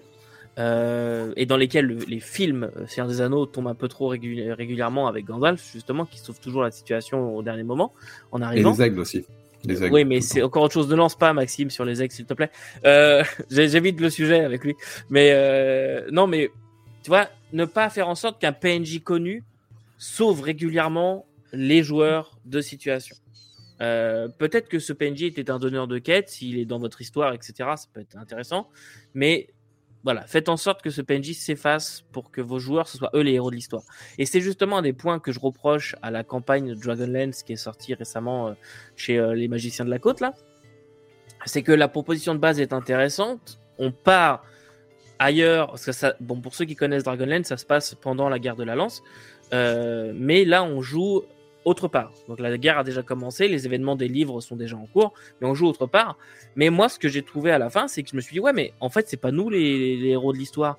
C'est que, oui, on a eu de l'impact, mais en fait, on s'en fout. C'est pas ça qui fera changer le cours de la guerre. C'est pas ça qui mettra en péril euh, la guerre de la lance, etc. On a eu une histoire parallèle, peut être intéressant pour certains. Moi, ça me plaît pas, mais ça, peut être intéressant pour certains de jouer une, une aventure en parallèle qui implique des personnages principaux des bouquins, mais qui en fait, enfin voilà, en fait, c'est inhérent, je pense, à jouer dans des univers connus. Le problème, c'est que les licences des univers connus, tous ceux qu'on a cités, que ce soit Le Seigneur des Anneaux, que ce soit Star Wars, que ce soit euh, à la limite euh, Warhammer, c'est plus des, connus pas des PNJ. Il n'y a pas vraiment de licence en dehors du, jeu de plateau et du jeu de. Y a des, ils ont déjà leurs héros. Donc en fait, tu ne peux proposer effectivement que des rôles de, de seconde main. Comme te dit Maxime, tu fais jouer des petits héros. Euh, qui auront des petits enjeux parce que le grand héros ce sera toujours euh, Luke Skywalker. tu n'arriveras pas. à avoir un PJ qui sera qui brillera autant que Luke Skywalker. Alors soit soit tu te fais pas apparaître dans tes parties Luke Skywalker et dans ces cas-là on prend juste le décor et on ignore euh, les intrigues et les héros principaux. Tu mets pas Leila, tu mets pas Yann Solo, tu mets pas Vador, tu... et là tu fais du Star Wars qui n'en est pas parce que tu ferais la même chose avec Coriolis. Ah si, tu, tu reprends l'univers, tu reprends les codes, tu reprends l'empire. C'est ça le truc. Il faut pas non plus trahir l'univers. Il faut reprendre. les héros. Ouais, voilà, t'enlèves juste les héros, admettons. Mais à partir du moment où tu, dans le même univers, tu fais comme ce que proposais de, tu proposais toi, Maxime, qui est pas une proposition inintéressante. Hein. J'entends également de dire que bon, il y a Sauron, mais il est à un autre endroit. De toute façon, eux, ils sont dans une forêt. C'est plus leurs, leurs, leurs enjeux sont importants à leur échelle mais euh, ça ne ça n'aura pas de voilà. Bah le les grands le grand héros ce sera Bilbo. Tu vois ce sera ce sera les les les, Golas ce sera ces mecs là Aragorn des personnages ils seront toujours des des faire valoir pour la grande histoire celle que tout le monde connaît à travers la licence. Non parce que tu vis pas la même histoire. C'est ça tu, tu, vis pas la même histoire. Il faut pas oublier que dans une, mais guerre, la connaissent les joueurs. il faut pas oublier que dans une guerre il n'y a pas une grosse bataille et il n'y a pas une seule bataille. Euh, pour, prendre l'exemple des livres qui se concentrent sur, euh, sur les guerres dans le sud, euh, c'est évoqué, mais justement au, niveau de la forêt noire, il y a aussi d'énormes batailles qui se passent avec un enjeu stratégique énorme parce que si le nord tombe, la victoire dans le sud n'aurait eu aucune valeur c'est pas c'est pas un enjeu mineur du coup. C'est c'est au contraire un enjeu majeur. Si euh, si mes PJ jouent jouent cette guerre du Nord donc ils sont pas directement confrontés à Sauron etc ah, mais là ça revient tu reviens au cas de figure où en fait on va changer ce qui a été écrit. Puisque s'ils gagnent du coup ça change le résultat d'après. Non, parce que il faut, il faut qu'ils gagnent pour, euh, euh, pour que l'histoire euh, continue. Et puis, ben, s'ils perdent, évidemment, ce sera un climax de campagne. Hein, ce sera pas. Euh, c'est vraiment là, là, là où tous les enjeux vont se, vont se dénouer et tout. Et si, et s'ils perdent, ben, il, ça perd, euh, ça perd. Et dans ces cas-là, de toute façon, l'histoire, l'histoire avancera dans le temps court. Mais eux, ce seront dans une armée brisée, etc. On pourra continuer à jouer. Ce sera super intéressant, justement, comme. Euh, Là-dessus, d'ailleurs, je euh, je trouverais ça cool de commencer les Uchronies à la fin des histoires connues plutôt qu'au début, parce que justement, ça permet d'avoir Ah, d'avoir c'est plus plus, ouvert. euh, que, que- que c'est plus ouvert, et puis même d'avoir des enjeux dramatiques énormes en se disant putain merde. euh, Tu Aragorn jouer au un- quatrième âge, euh, c'est c'est Et intéressant. moi, c'est pareil, tu vois, jouer à Star Wars, je trouverais ça super frustrant en tant que joueur de jouer à Star Wars et d'être là. Et euh, bon, l'étoile noire, elle est détruite, mais c'est pas moi. C'est pas moi qui l'a détruit. Euh, Même c'est des alliés à moi, même si c'est moi qui leur ai fourni les plans et tout. Après, je suis d'accord, on peut faire des trucs vachement bien amenés. Tu fais jouer tes joueurs sur un scénario, ils fournissent les plans qui vont permettre. D'ailleurs, je crois qu'il y a un scénario officiel de Star Wars qui propose ça. Oui, oui, c'est ça. Tu vas- Nickel, tout à Ouais. l'heure. Ouais, où tu vas euh, chercher les plans et après on te dit que les plans sont remis. Tu vois, on- on- ils arrivent à s'en sortir, à jouer un peu avec l'histoire pour faire en sorte que les persos aient quand même un rôle euh, prépondérant, mais que les trucs euh, écrits tels que c'est écrit dans la licence, c'est c'est Skywalker qui envoie le, le, le bingo dans, dans, au milieu de l'étoile noire, tu vois.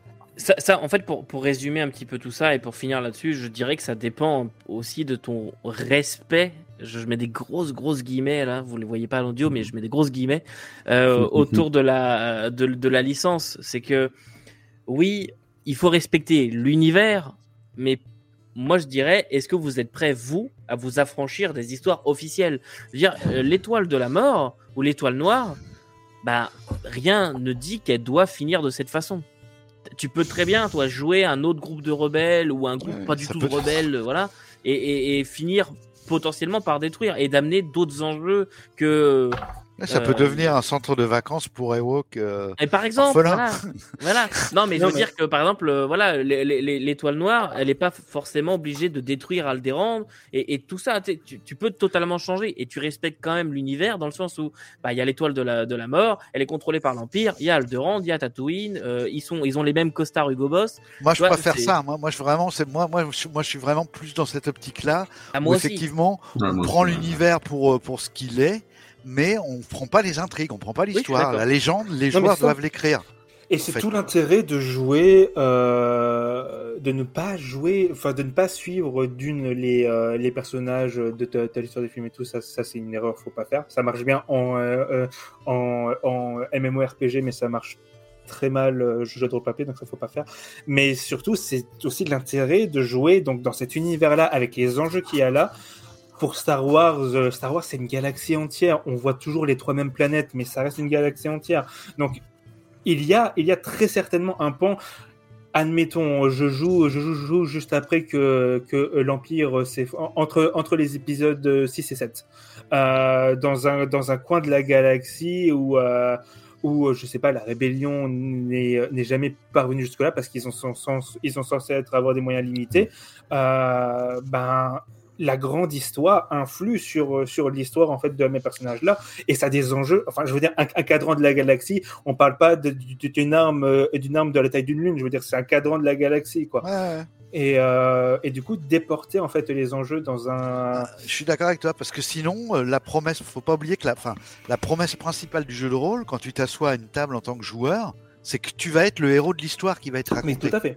Là-dessus Donc, si tu mets des héros très forts, bah, soit il faut que tu sois encore plus héroïque qu'eux, soit tu remplis pas la promesse de base du jeu de rôle, à savoir venez mercredi chez moi ou samedi après-midi, les gars, vous allez être des putains de héros de cette histoire. Non, Euh, et si effectivement tu es juste là pour voir passer, euh, boire une bière avec Luke Skywalker et puis il va péter l'étoile noire, euh, c'est, tu vois, euh, Ouais. assister à une remise de médaille euh, avec Vador qui épingle des trucs et juste tu le regardes passer, bah, tes joueurs en fait ils sont un peu, ils l'ont là, enfin tu vois, ils sortent énervés. C'est hyper frustrant de. de- Non, mais de- c'est clair que ça serait super frustrant. Après, voilà, moi, le, le- le conseil que je peux donner, mais encore une fois, ça dépend vraiment de vous et de vos goûts et tout ça, c'est juste de faire fi du lore officiel, des histoires officielles. Vous reprenez juste le concept de base, le- l'his- le- l'empire, voilà, enfin le, monde dans lequel vous jouez. et, euh, et vous faites fi de tout le reste. Et après, vous inventez vos propres histoires. Même si vous voulez reprendre des, problèmes qui se passent dans le lore officiel, d'accord, mais changez-les, mettez-les à votre sauce. Bon, ça, en tout cas, c'est quelque chose que moi je ferais. Euh, ou alors jouer carrément une uchronie. Moi, j'aimerais bien jouer au Seigneur des Anneaux au quatrième âge. Euh, Genre, après les conséquences, voir quelles menaces pourraient émerger maintenant, et etc., etc. Mais voilà, euh, je clôture un petit peu là-dessus. Par contre, euh, il y a une, il y a une question qu'on a rapidement abordée. C'est justement en tant que joueur. En tant que joueur, on propose de jouer dans Star Wars parce que c'est l'exemple par défaut, tu. Mais on propose de jouer dans un univers extrêmement connu, soit de la pop culture, soit je le répète encore, juste un univers de jeu de rôle qui est très très connu. Plus pour la pop culture, ça va marcher, je dirais cette question. Comment ne pas tomber, et je trouve que les jeux officiels le font très mal, dans les stéréotypes pour refaire les mêmes personnages que dans les films, etc. Je, vous laisse euh, réagir un petit peu après, mais prends l'exemple euh, de, One Ring V2. ok? Euh, et ça marche aussi avec Star Wars d'ailleurs. Quand tu lis le bouquin, tu te rends compte de, ok, là ils font un clin d'œil à telle situation, tel personnage. Ok, là c'est un peu, on pourrait faire un peu le même type de personnage. Tout simplement parce que le jeu te permet de jouer dans le même type d'univers et potentiellement donc les mêmes héros que tu connais déjà. Tu vois, en re- ils ont repris un petit peu les classes euh, des héros que tu vois, etc. Et on le voit avec Star Wars, tu vois, le, le coup de jouer des contrebandiers, euh, jouer euh, un, un rebelle, jouer Ouais, un, ouais. un Jedi, tu vois, au final, tu, oui, tu restes dans le canon euh, officiel et du coup, tu refais. Moi, j'aurais peur en tant que joueur de refaire un personnage que je connais. Ouais, mais c'est le but, moi, je pense, de refaire. C'est-à-dire, sinon, tu jouerais pas à Star Wars. Si tu Ah. joues à Star Wars, c'est effectivement pour jouer ou un contrebandier, ou un mec qui est euh, en bisbille avec l'empereur, ou un Tu peux jouer un pilote. contrebandier. Pardon, je vais éclaircir un peu mon point. Tu peux jouer un contrebandier, mais t'es peut-être pas forcément obligé de jouer Han Solo du pauvre. Tu vois, genre, euh, euh, moi je m'appelle euh, Yannick Duo, tu vois. Ouais, non, mais euh, euh, FFG, moi, je trouve, euh, pour l'avoir lu et un petit peu pratiqué, le, le, le FFG, le Star Wars FFG, le premier bouquin, celui justement, le livre des contrebandiers, là, je, moi je trouve que tu peux jouer euh, euh, du contrebandier et à toi, à tes joueurs Oui, d'être mais je suis euh, d'accord. d'être créatif et de faire un contrebandier qui ne soit pas un sous Han Solo. hein. Mais t'as as Non. matière à faire dans le jeu. hein. Je suis d'accord, mais n'empêche que la proposition, si tu veux, tu l'as de base en fait. Euh, je sais pas comment expliquer ça, mais elle est. Ce danger, il est induit par les, le, par Parce le que c'est iconique. En fait, le, le contrebandier, il est iconique comme le pilote, euh, il est comme le, le, le droïde. Moi, ce que je trouve le plus ridicule, c'est les droïdes. Tu vas faire jouer des droïdes à Star Wars. Ça Ah. je trouve en ça cas, ridicule. Ça, c'est vraiment pour dire, euh, on tient, on met un truc qui est dans l'univers, mais enfin, on a déjà du mal à interpréter des personnages humains avec euh, des réactions, des sentiments, des, des réactions humaines. Alors, va-t-on jouer une machine qui, par définition, n'a pas, n'est pas douée de, de l'intelligence et l'émotivité d'un être humain Ouais, Et ce ça sont les droïdes du film, il n'y a aucun problème là-dessus. hein, je veux dire. C'était des Oui, humains voilà, avec. ça. Vas-y, Euh, euh, vas-y, Mickaël, peut-être. Michael, ouais, tu voulais dire. Et- et- oui, oui. Non, bah, juste que le. euh, Il y a un point où je suis pas tout à fait d'accord avec vous, c'est que des fois, quand tu regardes un film, quand tu lis un roman, tu dis Ah, j'aurais bien aimé voir autre chose. Donc peut-être que ça peut être un guide pour les, les- joueurs là, qui, qui, nous regardent. De... si vous avez regardé une œuvre de fiction comme ça, euh, lu, regardé, écouté, et que vous êtes dit Tiens, j'aimerais bien jouer autre chose, ça peut être aussi une bonne approche pour un personnage. Tu vois, j'ai. euh, Star Wars, il y a que dans les films officiels, par exemple, il y a que dans Rogue One où tu peux voir un pratiquant de la Force qui est pas un Jedi, ça peut être une bonne approche de dire bah non, je vais pas jouer un Jedi, mais je vais quand même maîtriser la force. Alors peut-être que moi j'aurai que les éclairs, peut-être que j'aurai que la télékinésie, peut-être que j'aurai que autre chose. Euh, et je pense que cette optique-là peut permettre à des joueurs de se lancer et de trouver des idées de personnages intéressants qui vont en fait twister et plutôt proposer quelque chose qui n'était pas présent et qui pourrait combler un manque du coup. Et aussi parce que tu as pris le meilleur exemple possible. Parce que Rogue One, on est d'accord que c'est le meilleur film Star Wars, qui n'est pas un film Star Wars. euh, voilà. Euh, pardon, j'adore ce film. Euh, Gareth Edward, euh, épouse-moi s'il te plaît. Mais, mais voilà, ils, ont fait justement, ils ont repris le- les choses qu'on connaît déjà, mais ils ont twisté suffisamment pour qu'on reconnaisse pas ce qui est derrière. Je, je trouve ça hyper intéressant. Et justement, ça, ce serait le bon groupe avec qui jouer à Star Wars. Alors que, enfin, moi, je, je sais que j'ai fait jouer une seule fois Star Wars. Ça a été un traumatisme, mais j'ai fait jouer une seule fois. Et honnêtement, j'ai eu le, j'ai eu les personnages des films en fait, euh, plus ou moins. Je m'en souviens plus trop, mais plus ou moins j'ai eu les personnages vraiment des films à ma table parce que les gens n'arrivaient pas justement à se détacher en tant que joueur. Alors qu'à Vampire, t'as moins Dracula quand même. Tu vois, ça dépend bah vachement de l'univers. Oui, à Vampire, t'as moins un mec qui va te jouer Dracula. Il, il aura compris dès le début. Le jeu est peut-être mieux fait dans sa proposition tu vois, en termes de système de jeu.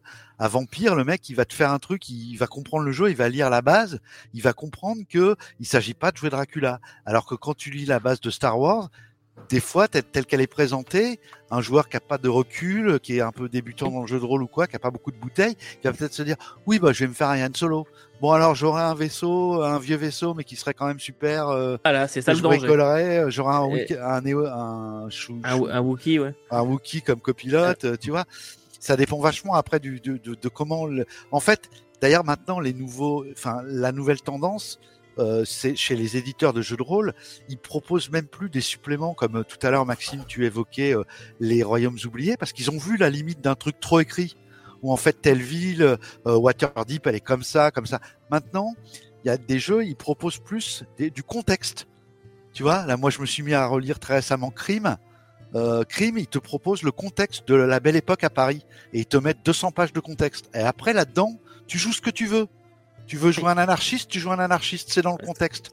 tu, veux jouer un, tu veux jouer un, un, mec euh, qui va à la tribune, tu joues un député tu veux jouer un policier, tu joues un policier, et c'est tout le contexte. Mais là, c'est un univers qu'on connaît très bien, c'est notre monde. C'est moins, c'est plus difficile à faire euh, avec euh, Star Wars, avec euh, Sauron. C'est pas, c'est pas un univers qui résonne en termes de pop culture et voilà. De... Ah, tu vois, ça serait super de prendre les terres du milieu, comme disait Maxime, et de jouer, de jouer autre chose, quoi. Ouais, ouais dans, dans l'univers.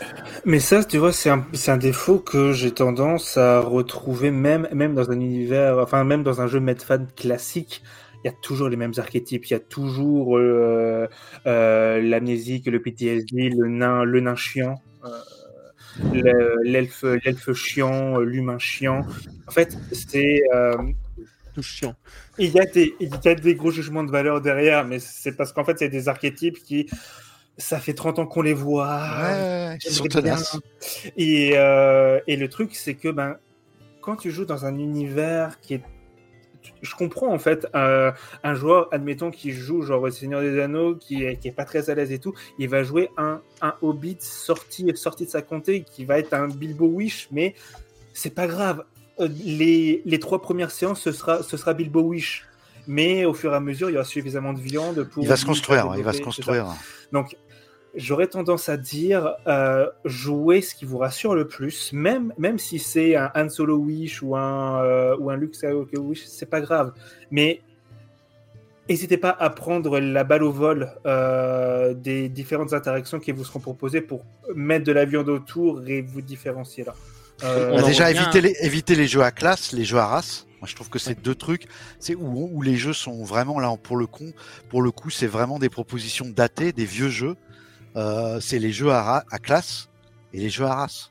Tu vois, déjà quand tu as ces deux trucs-là, tu es tout de suite dans l'archétype. Euh... Alors ça marche. Je suis pas hein, forcément d'accord avec toi. Hein.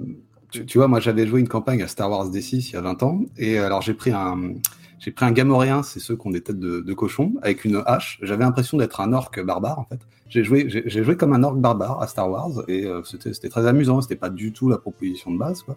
Mais c'était dans les espèces jouables et euh, ça c'est cool. Donc euh, tu, tu, peux aussi détourner complètement. Oui, mais parce que c'est bah, une espèce, de toi un gamoréen qui a un rôle important dans, dans, les, dans la licence un gamoréen qui a son moment. Il y en a un qui pousse Luc. Euh... Ouais, on en voit un. Il y en a un qui pousse Luc dans le Retour du Jedi. Si il y en a un qui se fait manger par encore. trucs qui sont pas joués, qui sont pas exploités par la licence, tu peux arriver à t'en sortir. Mais euh, dès que tu dès que tu tapes ouais. dans un archétype euh, euh à D&D, tu joues un ranger, bah t'es Aragorn, tu vois. C'est ouais. tellement du sous Aragorn les, les, les rangers que même quand tu joues en dehors du Seigneur des Anneaux, tu te fais un ranger, t'as l'impression d'être Aragorn pendant toute la campagne. Tu vois, ça va même au-delà, même si oui, t'as oui, plus la licence autour le simple fait de la classe, elle t'enferme dans ce truc-là.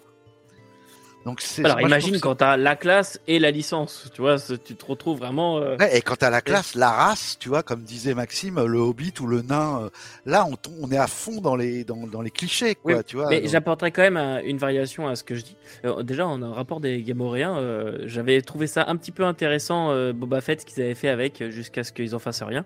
Euh, mais bref, c'est autre chose. Je parle des Gamoréens dans Boba Fett, hein, pardon. Euh, oui, mais au, au niveau de.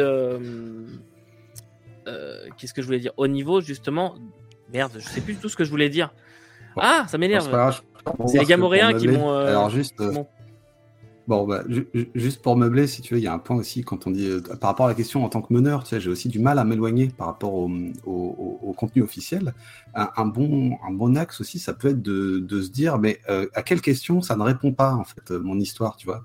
Euh, Par exemple, euh, là, la, la série Andorre, j'ai pas encore regardé, mais a priori, ça montre bien l'impact de l'empire sur les populations normales. C'était pas un point qui avait été traité avant. Ça aurait pu faire un excellent thème de jeu de rôle à échelle locale en plus. Euh, moi, l'autre question que je me poserais, tu vois, moi, en regardant Star Wars, c'est euh, qui finance les Jedi, tu vois? Euh, C'est comme une organisation euh, qui est proche du Sénat, plutôt des, des hommes humains, donc en général hétérosexuels, valides, tu vois? Est-ce que c'est pas un peu fasciste les Jedi. Non, mais tu peux, tu peux tourner le truc en disant est-ce que c'est pas une organisation un petit peu fasciste et tu, et tu peux proposer d'autres histoires qui sont euh, un angle de vue complètement différent. Et pourtant tu es raccord avec l'histoire officielle hein, puisque les Jedi ils sont là, ils vont répandre la paix partout dans la galaxie, mais ils vont le faire à coup de sabre laser pendant la guerre des clones, donc ils vont, ils vont aussi être là en tant que euh, un petit peu homme de main du pouvoir en un sens. hein. C'est normal, ça, de répandre la, la- la paix à coups de sabre laser. Ça me paraît. Mais ça, ça peut être très, très savoureux, euh, comme l'évoquait, je sais plus si c'est Maxime ou Guillaume au début de notre discussion, de dire je prends un univers, mais je prends quelques trucs dans l'univers. C'est un peu disparate, ça fait un tronc commun, un terreau commun que tout le monde connaît, et avec ça, je les, je les broie un peu comme je veux, et je vous propose un truc où on va triper dans un, dans- avec des références communes. En fait, l'univers, la licence, elle sert surtout à éviter justement d'avoir des heures et des heures de discussion pour décrire une cité quand tu sais que tu joues à Star Wars, bon bah une cité ou un vaisseau, t'as pas besoin de décrire une demi-heure à l'intérieur d'un vaisseau. Tu vois, Oui, mais a après, Wars, euh. attention à ce que ça ne devienne pas non plus euh, un problème. J'entends par là que, oui, vous pouvez vous servir des images de films, de screenshots, etc., de, de livres d'art et euh, venant du jeu vidéo, parce qu'on n'a pas étudié, on n'a pas abordé les jeux vidéo, mais c'est possible aussi. Enfin bref, vous pouvez vous servir de ressources comme ça euh, officielles, mais attention à ce que ça ne devienne pas un palliatif à votre manque de description. Enfin, moi personnellement, je j'aimerais quand même qu'il y ait un minimum de d'effort de la part du MJ pour me décrire ce que je vois et pas juste me dire mais ça c'est un problème dans n'importe quel jeu tu Ah ben verras. complètement. juste ouais. me dire voilà tu vois un- un- ce speeder là tu sais le speeder de Luc là et euh, Il faudrait, ça c'est une, idée- une autre idée de thématique de discussion, c'est euh, doit-on dans un jeu conversationnel comme le jeu de rôle se laisser Ouais. coloniser par les images, ce qu'on est en train de faire avec quoi. les VTT, hein. Parce que les VTT c'est le gros changement. Moi j'ai joué toute ma première partie euh, quand j'avais 17 balais, 16 balais, 17 balais. On jouait autour d'une table et à l'époque il n'y avait pas de photos, il n'y avait pas internet, on sortait pas nos clichés de- d'affiches de cinéma et tout, et c'était que de la conversation avec donc vraiment on travaillait vraiment sur l'imaginaire. Et euh, aujourd'hui, avec les VTT, moi maintenant je joue quasiment, euh, voilà, j'ai déménagé et tout, donc je joue surtout beaucoup en VTT.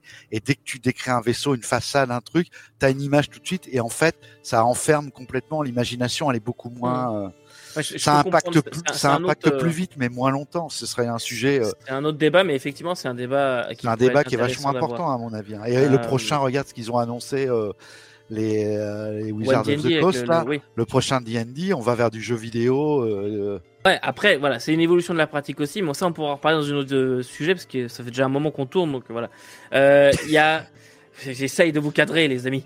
Mais ce que je voulais dire tout à l'heure, j'ai retrouvé, en fait, ça fait un peu écho, donc, avec ce qu'on disait au début, à savoir que si jamais vous vous sentez plus à l'aise d'aborder un univers par un angle que vous connaissez, donc je répète la question de base, enfin, le truc de base, c'était euh, comment je fais pour m'éloigner des stéréotypes connus? En fait, ça va dépendre aussi de votre niveau, à quel point vous êtes à l'aise dans l'univers. Et si jamais vous vous sentez pas très à l'aise, vous allez avoir tendance à aller dans un stéréotype connu. Et donc, ça fait écho avec ce qu'on disait au, quasiment au début, euh, à savoir, bah, n'hésitez pas à jouer sur les clichés aussi. Si ça vous permet de vous sentir plus à l'aise Mmh, autour de la table, n'hésitez pas euh, à vous, à vous servir de ça. C'est ça. Et un, euh, bon, un bon truc, si tu pour veux. démarrer, pour démarrer. ouais, pour Oui, démarrer, pour voilà. démarrer, Après, vous allez le personnaliser, mais vous prenez, je suis Han Solo Wish. et je vais partir de cette base. Et par contre, essayez de vous détacher quand même du comportement et des réactions. Ne vous dites pas que ferait Han Solo dans cette situation, mais dites-vous qu'est-ce que mon personnage ferait dans cette situation, comment moi je prends le, le, truc, comment ah. je ferais. Le... Un bon truc pour jauger un peu euh, où en sont tes joueurs. Tu leur demandes, euh, quel que soit le jeu, admettons que tu fasses un jeu de, je reprends l'idée de cowboy, tu leur dis, euh, on va faire un jeu de cowboy, préparez-moi trois backgrounds de cowboy. Parce que un background de cowboy, le mec il va mettre tous les clichés. Alors famille abandonnée, euh, je travaille dans un ranch, euh, puis j'ai volé des chevaux. Tu vois ce que je veux dire? Tu demandes mm. trois trois backgrounds, il va être obligé de se creuser la tête pour faire un cowboy qui soit pas le, tu vois, le cowboy cliché de base. Et tu demandes et tu vois combien il peut t'en faire de différents. Et tu verras qu'on est quand même, euh, t'en fais t'en fais pas 40 non plus. Hein. Mm. Très vite tu vas retomber dans ah bon lui aussi il a travaillé dans une ferme? Ah bon, lui aussi, c'est son nom qui lui a appris à tirer sur des boîtes de conserve. Tu vas retomber très vite dans des cas de figure. Euh. Tu vois, tu vois, j'aime pas du tout les tables aléatoires. Je trouve ça euh, naze dans ma pratique. Euh, sauf pour un point, c'est pour la création de personnages. slash euh, et PNJ aussi, j'inclus ça dedans. Parce que, mais même pour nous, hein, pour pouvoir créer des PNJ, euh, vous, vous, voyez un des, euh, un des rôdeurs du Nord approcher vers vous. Il a, et puis, puis moi je suis pris au dépourvu, donc il a une, une, pipe. C'est ça. Et, puis bah merde, du coup je, me rapproche, je vais faire ce que je dois. Et c'est là en fait où les tables aléatoires sont très cool. Non pas suivre strictement ce qu'il y a marqué dessus, limite ne serait-ce qu'avoir en fait une liste ouais, tu jettes un œil, tu jettes un œil et boum. En face de vous et ça permet d'avoir ah putain ouais mais c'est vrai que ce serait cool de jouer euh, de jouer un, un Han Solo Wish mais cette fois-ci en fait euh, bah, je vous fais je fais changer un un peu son background, vois, puis, ça va être intéressant.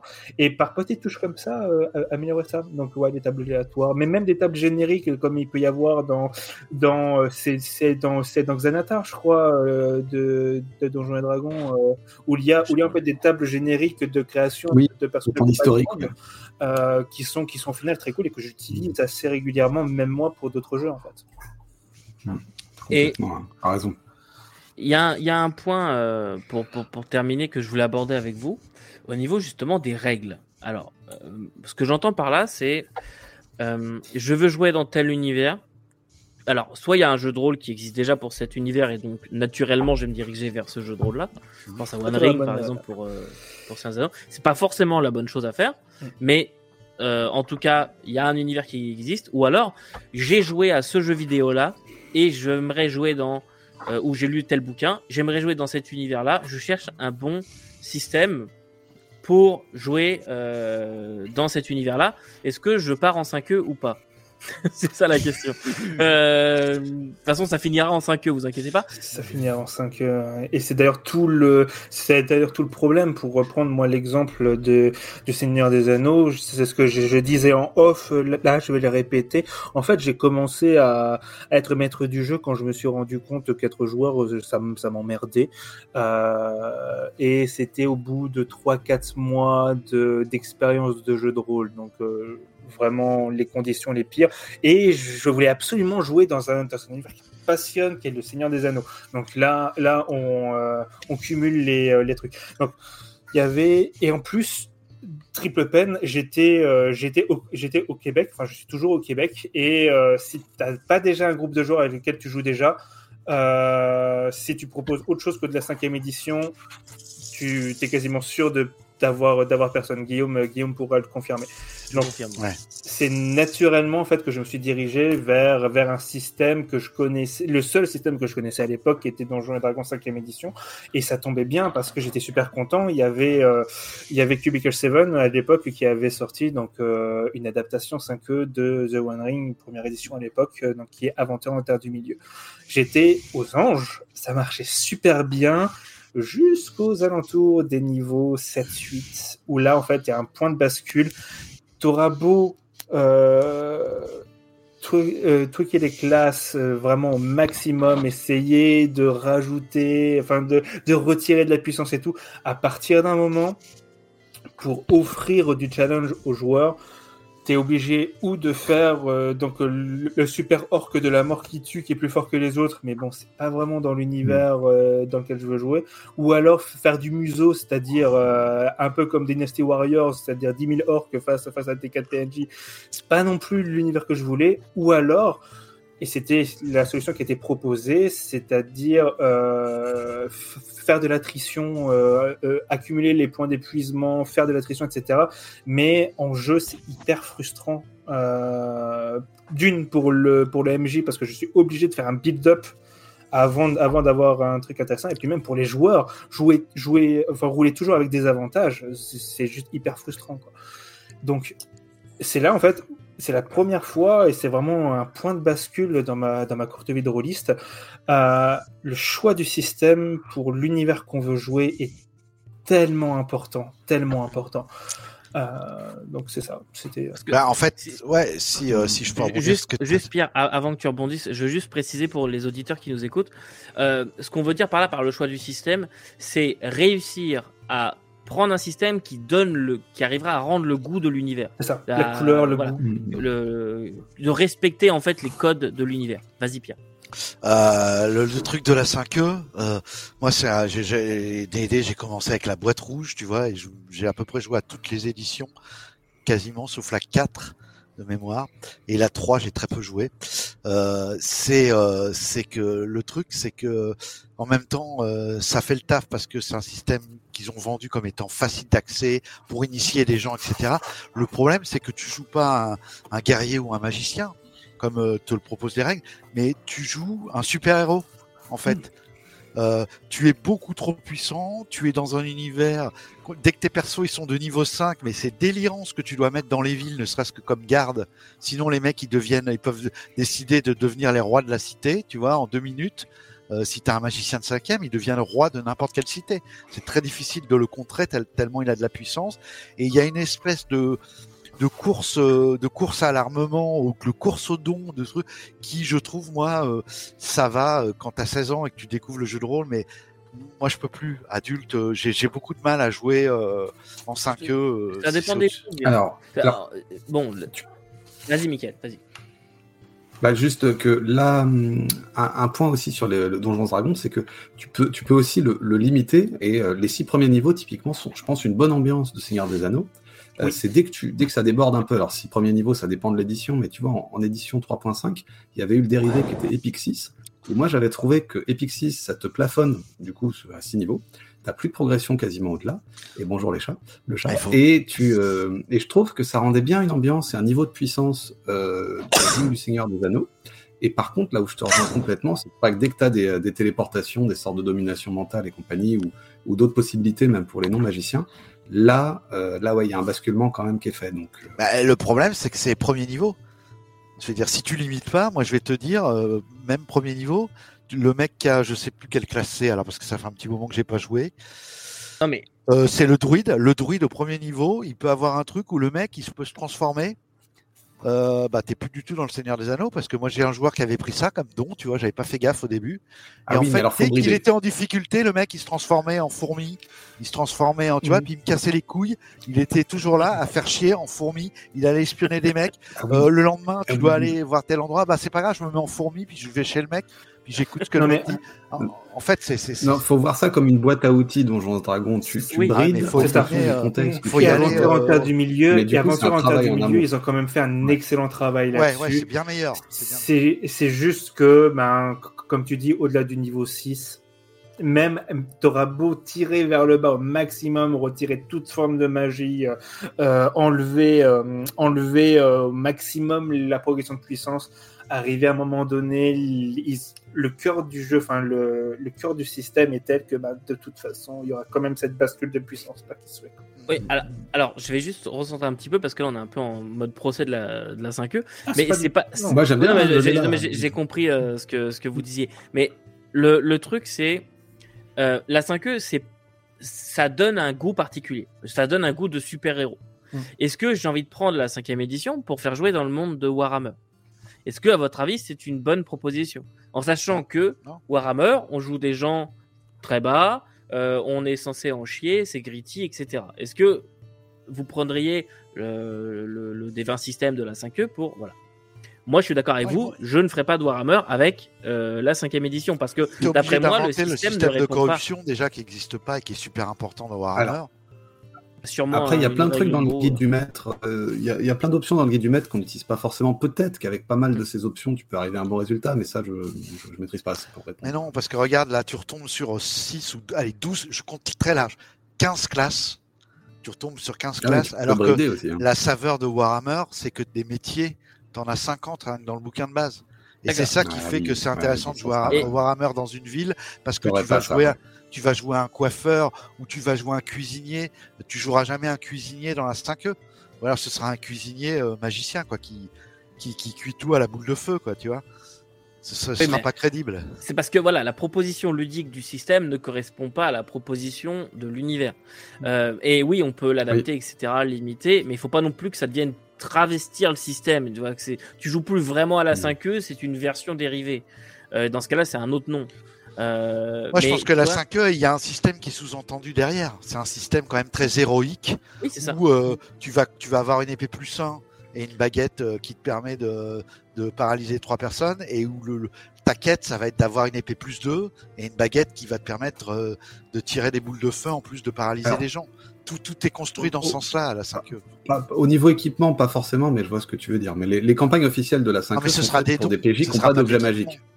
Ce sera Mais pas de des dons, l'équipement, oui, ce sera de- des dons. Après, ils ont revu, je sais, les objets magiques.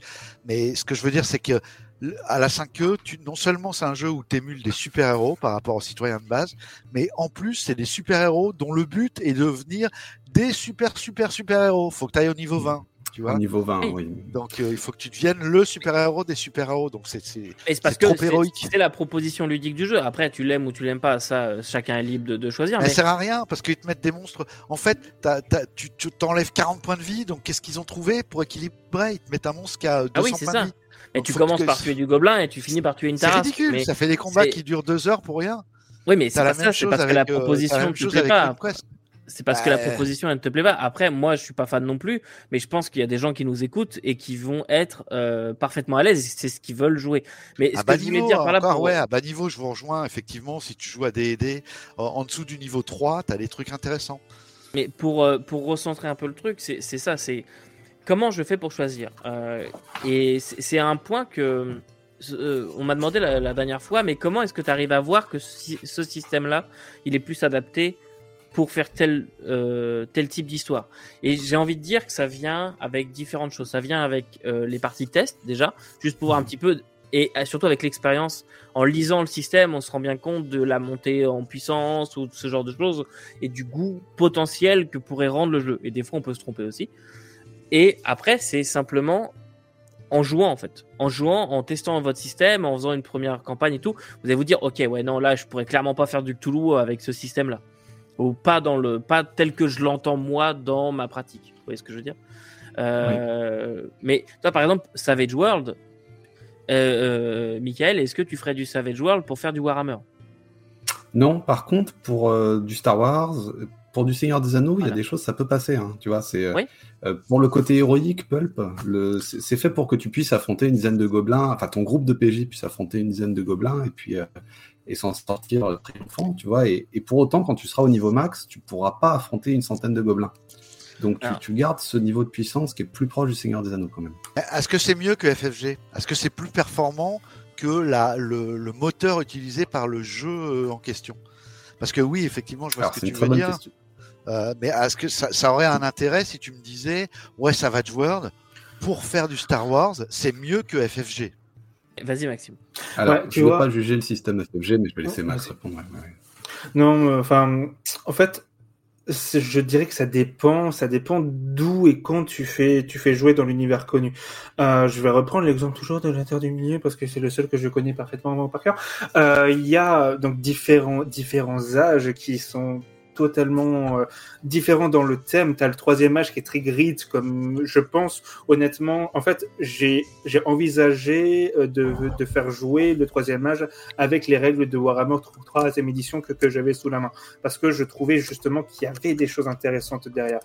Euh, mais inversement, le premier H est très héroïque, euh, qui fait vraiment penser un petit peu à cette saveur grèce antique, en fait, très très héroïque, avec des, avec des niveaux de puissance incroyables. Je veux dire, des elfes étaient capables de one by one des balrogs, en fait, et de remporter le combat.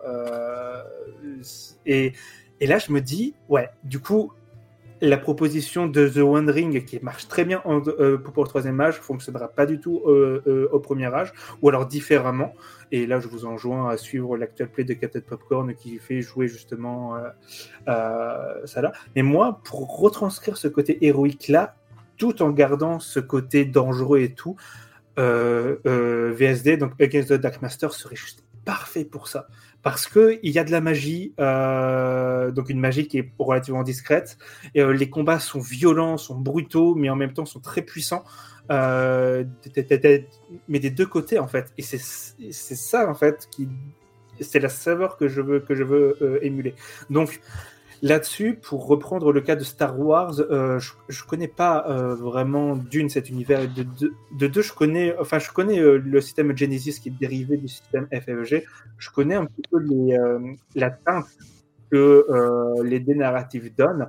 Je sais pas s'il y a un moment dans Star Wars où, du coup, ce sera pas du tout adapté. Il faudra peut-être utiliser genre un autre type de jeu. Là-dessus, Michael, toi, tu bah pour la partie FFG, je vais pas répondre, j'ai pas utilisé le système Genesis. Euh, j'en ai entendu, enfin pour tout dire, j'ai entendu beaucoup d'échos assez négatifs dès que tu arrives à avoir un peu trop de dés euh, et que ça faisait pas mal de nœuds au cerveau de certains meneurs de jeu. Donc euh, les échos que j'ai eus étaient, plutôt négatifs, ce qui fait que ça rejoint, on va dire, un, conseil que j'aurais envie de donner en général aux meneurs qui nous regardent. S'il y a un système que vous maîtrisez très très bien, vous êtes vraiment à l'aise dessus, et que avec ce système, enfin que là demain vous envisagez de faire jouer un univers que vous maîtrisez moins, ça peut être une solution de prendre, tant pis, vous prenez le système que vous connaissez, même s'il sera peut-être pas le plus adapté, parce que ça va aussi vous permettre de vous lancer. Alors peut-être, comme euh, vous l'évoquiez, que au bout du niveau 7 euh, ou 8, si c'est euh, Donjon 5, 5e édition, bah, ça va complètement casser l'ambiance, mais au moins vous aurez pu vous lancer dans cet univers en n'ayant pas à la fois à maîtriser le système qui est nouveau et l'univers qui est nouveau aussi. Après, je pense aussi que ça, c'est un truc qui peut faire partie de la session 0 dans le sens où au-delà de sa performance sur un univers, un système, ça permet par exemple des degrés de simulation différents selon le système que tu utilises. Tu vas avoir des combats très simulationnistes ou des combats plutôt narratifs. Donc peut-être se mettre d'accord déjà entre les gens qui vont participer à la session en disant bon ok on va faire du fan L'univers, bon, c'est, admettons, c'est un truc que je vais vous proposer moi pour un one shot. Est-ce que vous voulez qu'on prenne un système très tactique? tu pars encore, là, tu pars encore un petit peu hors sujet. Mais oui, je suis d'accord avec toi, mais vas-y, continue. Bah, c'était juste de dire que, en fait, pour moi, ça, ça peut se régler. Euh, enfin, il faut tenir compte aussi de pas que de l'univers, mais de ce que les joueurs avec les systèmes sur lesquels les joueurs sont à l'aise. En fait, et ce qu'ils ont envie d'émuler. Si tu es avec des joueurs qui veulent à fond un truc simulationniste et ou très tactique, tu vois, il faut que tu prennes un système où les combats seront très tactiques. Sinon, tes joueurs, tu, tu, tu vas essayer de leur faire vivre des histoires et puis ils vont pas trouver leur compte. Ça, c'est un conseil qu'on vous donne euh, en général, univers connu, univers pas connu, peu importe. Euh, oui, voilà, ça va au-delà du, de l'univers. de... Mais moi, ce que je vous dirais, en fait, c'est que si c'est possible pour vous d'avoir le jeu de l'univers que vous voulez jouer, euh, donc vous prenez le jeu officiel Sharzano, vous prenez le jeu officiel Star Wars, vous commencez par lire ça pour voir comment un concepteur de jeu, un game designer, a imaginé, ou plusieurs, ont imaginé le, jeu, donc le système, pour répondre à l'univers. Parce que on se le cache pas, un système est censé toujours répondre à son univers. En tout cas, euh, c'est là que ça marche le mieux pour moi. Euh, vous vous lisez ça, ça vous plaît, ça vous plaît pas, peu importe. Mais vous allez déjà vous faire une idée du goût que ça pourrait donner. Le mieux, ce serait de le tester sur un scénario officiel ou quelque chose comme ça, pour voir comment les, game designers ont imaginé euh, et les, les scénaristes ont imaginé un scénario officiel avec le système de jeu officiel. Et vous allez vous rendre compte un petit peu de est-ce qu'on joue plutôt des, des, du très héroïque ou du pas du tout héroïque? Vous allez voilà vous rendre compte un petit peu du pulp, du pas pulp, etc. Vous allez vous rendre compte un petit peu de la chose. Et une fois que vous avez fait ce constat-là, en disant ok ça ça me convient, on joue avec ça. Ou alors ok je ça me convient pas parce que c'est trop ou pas assez x ou y. Et dans ce cas-là, vous choisissez un autre système qui répond mieux à l'ambiance que vous, euh, vous-même, vous préférez donner à cet univers. En tout cas, moi je pense que c'est la meilleure chose à faire. Euh, voilà, c'est pour ça que euh, je, je, te laisse juste après Max, mais c'est pour ça que moi personnellement j'aime bien lire des systèmes de jeu pour avoir un, un, panel de propositions plus large aussi, ne pas me limiter forcément à un système, me rendre compte de ce qui existe, de différentes teintes qu'on peut donner à juste jeter les dés autour de la table, ça, ça, voilà, ou, ou sans dés, hein, peu importe, choisissez votre crèmerie, mais euh, j'aime bien ça pour avoir plusieurs propositions possibles et après euh, voilà choisir en fonction de ce que j'ai envie de faire jouer. Vas-y Max. Ouais, j'aurais même tendance à rajouter s'il y a plusieurs systèmes différents pour un même univers, n'hésitez pas à en tester plusieurs parce que pour reprendre euh, toujours le même exemple, ça date, ça date d'il y a 30 ans, c'est pas la même ambiance et tout, mais euh, MERP euh, pour Seigneur Zeno, c'est une catastrophe. Il faut pas faire jouer ça. Euh, arrêtez les vieux de faire jouer MERP. S'il vous plaît. mais. C'est JRTM pour les plus francophones d'entre vous. Et non, mais enfin, j'exagère, mais enfin, je, je n'aime pas du tout la proposition de, de, de EJRTM qui correspond pas du tout. Et si je m'étais arrêté qu'à ça, je me serais dit, ben ouais, du coup, est-ce que est-ce que c'est vraiment un univers qui est adaptable et tout? Enfin, Moi, de, de ma grandeur de MJ avec mon expérience euh, euh, plutôt euh, plutôt basse, j'aurais peut-être eu encore ce frein en me disant ah merde, ouais, en fait, il n'y a pas de proposition intéressante de base. Qu'est-ce que qu'est-ce que je peux faire et tout? Donc N'hésitez pas à multiplier les expériences. J'ai mis euh, deux ans avant de, avant de trouver un digne remplaçant euh, pour, pour la 5e qui satisfasse aussi l'envie, l'envie de mes joueurs parce que The One Ring, la première édition en tout cas, avait des défauts qui, me déplaisaient aussi et qui déplaisaient à, mes joueurs. Donc, c'était pas une solution satisfaisante. Et c'est comme ça en fait que j'ai cherché d'autres systèmes à la base et tout. Et je me suis renseigné donc, sur JRTM, sur euh, le Seigneur des Anneaux, le jeu de rôle qui était sorti dans, les années 2000, qui est une, émulation des films, comme tout ce qui est sorti du Seigneur des Anneaux dans les années 2000 d'ailleurs. Et euh, bref, j'ai creusé et tout, mais il faut pas hésiter à prendre son temps en fait. Ça que je... Après, euh, je suis d'accord avec toi, Maxime. Et euh, je pense aussi qu'au départ, on peut faire confiance aux concepteurs du jeu. C'est-à-dire que bien souvent, avant qu'il y ait cette vague 5e qui est un, un, scandale à beaucoup de points de vue. Enfin, moi, personnellement, c'est ce que j'en pense. C'est un scandale sur plein de points de vue. Cette histoire de 5e, notamment, ça a favorisé la paresse des gens qui font des créateurs de jeux de rôle, parce qu'ils ont pris tout le temps un, un truc qui va s'adresser au plus grand nombre. Donc, le gros secteur marketing qui marche bien, qui est facile, et ils se sont pas cassés la tête. Avant, les gens, quand ils créaient un jeu avec un univers de leur création ou un canon qui reprenait, qui mettait en jeu de rôle, bah, ils étaient les, les, responsables du jeu, ils faisaient l'effort de penser un système en adéquation avec le jeu. Euh, voilà, Sandy Peterson, l'appel de Cthulhu. Il y a à la fois la part euh, qu'il a pris chez l'auteur de Lovecraft, il y a le, le jeu, l'univers, le truc, et puis après, il a fait son système, il est parti du BRP, il a rajouté la jauge euh, pour la santé mentale, il en a fait quelque chose. Euh, euh, The One Ring, voilà, très bien. Encore une fois, ils ont sorti The One Ring, ils ont fait l'effort de changer le système, euh, par rapport à JRTM, comme tu dis, et ça, ça, ça fait ton bonheur, voilà.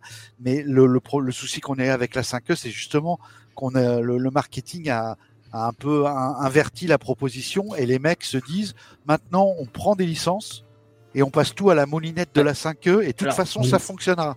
Et si nous manque part, un truc, on fera une petite règle. Mais, ouais, mais on vrai, part un peu bon. hors sujet, mais j'apporterai quand même une variation là-dessus. Globalement, je suis assez d'accord, mais il y a quand même des adaptations qui sont très bonnes en 5e. En fait, c'est il y, y, y, en a qui ont pris le système et qui ont collé un univers qui colle pas et on le sort comme ça. Et en as d'autres qui ont pris l'univers, qui ont pris le système en 5e, mais qui ont fait les bonnes adaptations, qui ont modifié le système pour ah, proposer quel système oui, tu, tu penses même bah, Simbaroum, par exemple. Je trouve que Simbaroum en 5e, ça marche vraiment bien. Alors, ça marche euh... mieux que Simbaroum normal, dont le système était pourri, broken, tout ce que tu veux. Mais parce que, ouais, en fait. J'aimais bien Simbaroum. Ouais, mais le système était pourri. Le premier système de Simbaroum. Oui, bon, il était pas équilibré, il était bugué. Voilà, il marchait pas. Il était... Il Alors, évidemment, du coup, la 5e, a... elle arrive derrière, c'est les sauveurs. Parce qu'on part d'un système non. qui tourne pas, on arrive à un truc. Il y, y, a un point où je ne rejoins pas, par contre. Moi, c'est. Euh, je trouve que ça peut être un confort pour, euh, pour des joueurs ou des meneurs un peu intimidés par un univers compliqué de de reprendre un système de jeu qu'ils connaissent bien. Et c'est là où, euh, bon, je, je comprends les, les, les, défauts que tu pointes, hein, qui sont avérés, hein, de tout passer en cinquième édition, c'est peut-être effectivement un souci. Mais euh, moi, tu vois, j'ai eu tendance à, à, mener plein de, de, de, campagnes dans plein d'univers différents, et tout le temps, ça va être Worlds. parce que les joueurs connaissaient euh, le meneur connaissait, du coup c'était moi, et, euh, et on n'avait plus que le, le lore. Oui, mais ça va te voir, le système dont tu parles, il a été pensé pour faire ça. Il a été pensé pour faire un système générique qui va s'adapter à plein de propositions. La 5e, c'est un système qui a été fait pour des. À plein de propositions. C'est après que les mecs ont dit on va le, on va le pervertir, on va, on va calquer les univers à ce truc-là. Alors, oui, oui, c'est pour ça que je rejoins une partie de ton, ton discours quand même. Ça hein. va te voir, il a été pensé les mecs, la euh, feuille de route, c'était et si on imaginait un système qui permet justement aux joueurs d'avoir des référents euh, qui sont tout le temps les mêmes et qu'après on décline selon l'univers. Mmh. Et il est, il est plutôt. Moi, j'ai fait quelques parties, ça marche plutôt bien. Hein. Ouais, mais ça, reste quand même avec un goût assez pulp de mmh. base. Mais par contre, ah je, donnerais un autre conseil, en fait, euh, deux, c'est que tout d'abord, oui, effectivement, allez voir du côté des systèmes génériques et en fait, vous allez voir qu'ils ont fait eux-mêmes des adaptations pour des univers qui pourraient se rapprocher du vôtre dans lequel vous voulez faire jouer. Et regardez les adaptations de règles qu'ils proposent pour cet univers-là, pour diminuer la puissance, mettre une jauge de santé mentale, enfin ce genre de choses. Regardez ce qu'ils ont fait. Et même si vous voulez jouer en 5e par exemple, ne vous dites pas c'est de la 5e, je connais déjà parce que j'ai le triptyque. Regardez quand même, ne vous autorisez-vous, si vous aimez la 5e évidemment, à regarder un ouvrage d'un univers qui proposerait un monde à peu près dans, euh, dans le goût que vous voudriez euh, émuler, pour voir si eux proposeraient des règles qui pourraient euh, bah, donner le goût que vous voulez. Et un, un autre, une autre chose, c'est que si jamais le système officiel vous convient, sauf point A, point B, point C, n'hésitez pas aussi à voir si vous-même vous pourriez pas juste changer un tout petit point si le reste du système vous paraît bien. Juste voilà, faire une petite règle maison qui dit bah ça, finalement on va le gérer comme ça, ça on va le gérer comme ci. Juste pour rester dans le truc. J'aurais tendance à rajouter un conseil euh, global. Ne, ne, tombez pas dans euh, l'effet Skyrim. ne tombez pas sur, euh, sur, sur l'effet Skyrim, c'est-à-dire modder trop, me dire ah tiens je vais rajouter un petit peu ça et puis un petit peu ça et puis un petit peu ça et au final avoir avoir un système du coup qui est cassé qui s'éloigne totalement de la proposition d'origine. par contre, oui juste histoire de mitiger ce que tu dis, mais je suis d'accord avec ça, et notamment, euh, exemple, si vous voulez jouer un univers euh, très low fantasy, euh, que c'est ce qui soit pas du Seigneur des Anneaux, euh, mais que vous voulez le faire à la 5e, euh, Aventure en Terre du Milieu propose des outils vraiment formidables pour ça. Les règles de voyage adaptées pour la, pour la 5e qui fonctionnent vraiment très bien. Euh, un, un, système de corruption, on en, on en parlait justement, qui est intégré et qui fonctionne aussi plutôt, euh, plutôt bien. Euh, et, et, tout plein de sous-systèmes comme ça qui, au final, apportent, euh, apportent une certaine saveur. Si vous voulez jouer dans un univers connu de low fantasy, je sais pas, j'ai aucune idée en tête euh, là-dessus, mais ça peut être intéressant de vous, de vous intéresser donc à d'autres univers low fantasy sortis, sortis en 5e pour vous inspirer un petit peu de ce qui a déjà été fait. Complètement. Moi, il y, euh, y, a un point que je rajouterais aussi, c'est euh, si vous êtes un, un, aficionado de la cinquième édition et que vous avez à tout prix envie de la jouer, euh, ça peut être aussi de, de, en lien avec ce qu'on disait tout à l'heure, de, de, brider, donc euh, par exemple de, le, le, niveau, de limiter le niveau max, de brider un certain nombre de classes, de pas autoriser de druide métamorphe dans le Seigneur des Anneaux ou autre, et de s'orienter du côté des options du guide du maître, qui ont été aussi playtestées par des game designers et vraiment, c'est en général, c'est l'ouvrage qu'on lit le moins du triptyque. Hein. Je me dis, euh, moi, je suis moi le premier. Et j'ai vu des discussions sur plein de forums, des gens qui disaient, ah, c'est dommage, on peut pas faire ci ou ça avec Donjons Dragons. Et puis, bah, si, tu peux le faire, page 50, page 80, en prenant telle option. Moi, euh, je suis en train de faire jouer Out of the Abyss pour la 5e, en 5e. J'aime pas de base la 5e, mais avec le guide du maître, euh, bah, j'ai réussi à trouver des options qui me plaisaient. Et en prenant des options du côté de Roll and Play, du côté de Dragon d'Agathe. Bref, j'ai réussi à trouver comme ça des, euh, des options qui me plaisaient. Je peux pas dire que ce soit mon système préféré parce que honnêtement, je, je suis toujours pas fan de, de Donjons et Dragons. Mais ça marche. Et j'arrive à trouver mon plaisir à moi aussi. Moi, je, euh... moi, je dirais, je dirais, juste pour rebondir sur ce que disait Michael et ce que tu viens de dire, ouais, en 5e, euh, moi, les dernières fois où je jouais, j'avais un peu perverti le truc en, disant point de vie fixe égale à deux fois la constitution de votre personnage. Quel que soit le niveau, comme ça, quand vous avez un personnage, même s'il monte en niveau, qu'il a plein de dons, plein de trucs, plein de sorts, malgré tout, il restera fragile avec des combats qui durent pas trop longtemps, parce que s'il a 12 en constitution, il aura 24 points de vie. Et avec 24 points de vie, on est obligé un petit peu de réfléchir à deux fois avant de défourailler dans les combats et, euh, et voilà. Mhm. Dans les petites Je- options, ça fonctionne pas trop mal. Je suis assez d'accord avec tout ça. Est-ce que vous avez des choses à rajouter au niveau des systèmes, euh, messieurs? Au niveau des systèmes, Euh, pas forcément. Je pense qu'on a fait un sort un tour. Vas-y, Mickaël. Oui, bah que juste un point, enfin il y a un cas particulier, c'est Freak Squill, un, un système, un jeu de rôle de ambiance super-héros dans, dans une école pour super-héros. C'est tiré d'une BD euh, française. Et euh, a priori le système est, euh, enfin le, le, a priori, euh, tu tu recommandais de, de prendre en compte le, le système de jeu du bouquin, de, de, de commencer par, par utiliser ce système. Le, ça peut être aussi de, de se renseigner s'il n'y a pas une, une foire aux questions ou des compléments d'infos sur le site officiel. De l'avis général, ce système est très mal expliqué dans le bouquin. Alors moi, j'ai lu le bouquin, j'ai effectivement rien compris. Mais dès que tu vois une partie, dès que, dès que tu lis euh, la foire aux questions, là tu comprends et il a tout son sens. Moi je l'ai pas fait, j'ai fait séance avec Worlds, mais le conseil reste valable de, euh, même si, euh, si votre euh, l'ouvrage lié à cet univers propose des règles qui vous semblent un peu abscons, bah, peut-être qu'en regardant une partie filmée, peut-être qu'en en ayant quelques compléments d'infos, bah, ça va rouler du tonnerre. Effectivement, vous n'aurez pas besoin de bricoler quelque chose. Mhm. Après, voilà, tout ça, tout ça pour résumer qu'au final, bah, trouvez un système qui vous plaît. Si jamais vous êtes un petit peu mal à l'aise avec l'univers, allez plutôt vers un système qui vous rassure quelque part, qui vous conforte. Ça, vous, ça va vous permettre après de jouer euh, bah, correctement, sans vous stresser plus que de raison. Déjà de base, ne soyez pas stressé en tant que MJ et en tant que PJ. Moi, je dirais pour résumer un petit peu tout ça, faites-vous confiance et faites confiance aux gens autour de la table aussi pour euh, qu'ils prennent soin de vous et etc. Et puis, euh, je dirais aussi, euh, au niveau des systèmes, bah, si jamais c'est possible, renseignez-vous sur un système qui existe déjà pour ce jeu. Essayez de le faire jouer, voir si ça correspond à votre vision de l'univers de, euh, que vous voulez émuler.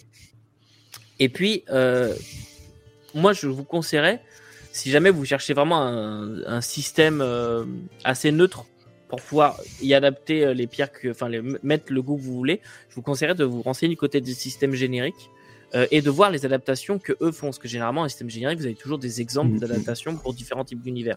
Et on va pas se mentir, des types d'univers, il n'y en a pas non plus des millions. Et après, voilà, mettre une petite, c'est ça qui a l'avantage avec les systèmes génériques, c'est que généralement, rajouter une petite règle ou changer un petit truc, soit vous avez les outils pour le faire, soit c'est pas très compliqué à faire. Et donc, voilà, essayez d'adapter comme ça. Et, euh, Complètement, et ouais. Su- surtout ne pas vous stresser avec euh, un choix euh, quelconque. Est-ce que, euh, messieurs, vous avez quelque chose à rajouter sur tout ça? Un point que vous voudriez qu'on aborde ou... Non? Bah, globalement, ça rejoint, ça rejoint ce que tu dis. hein.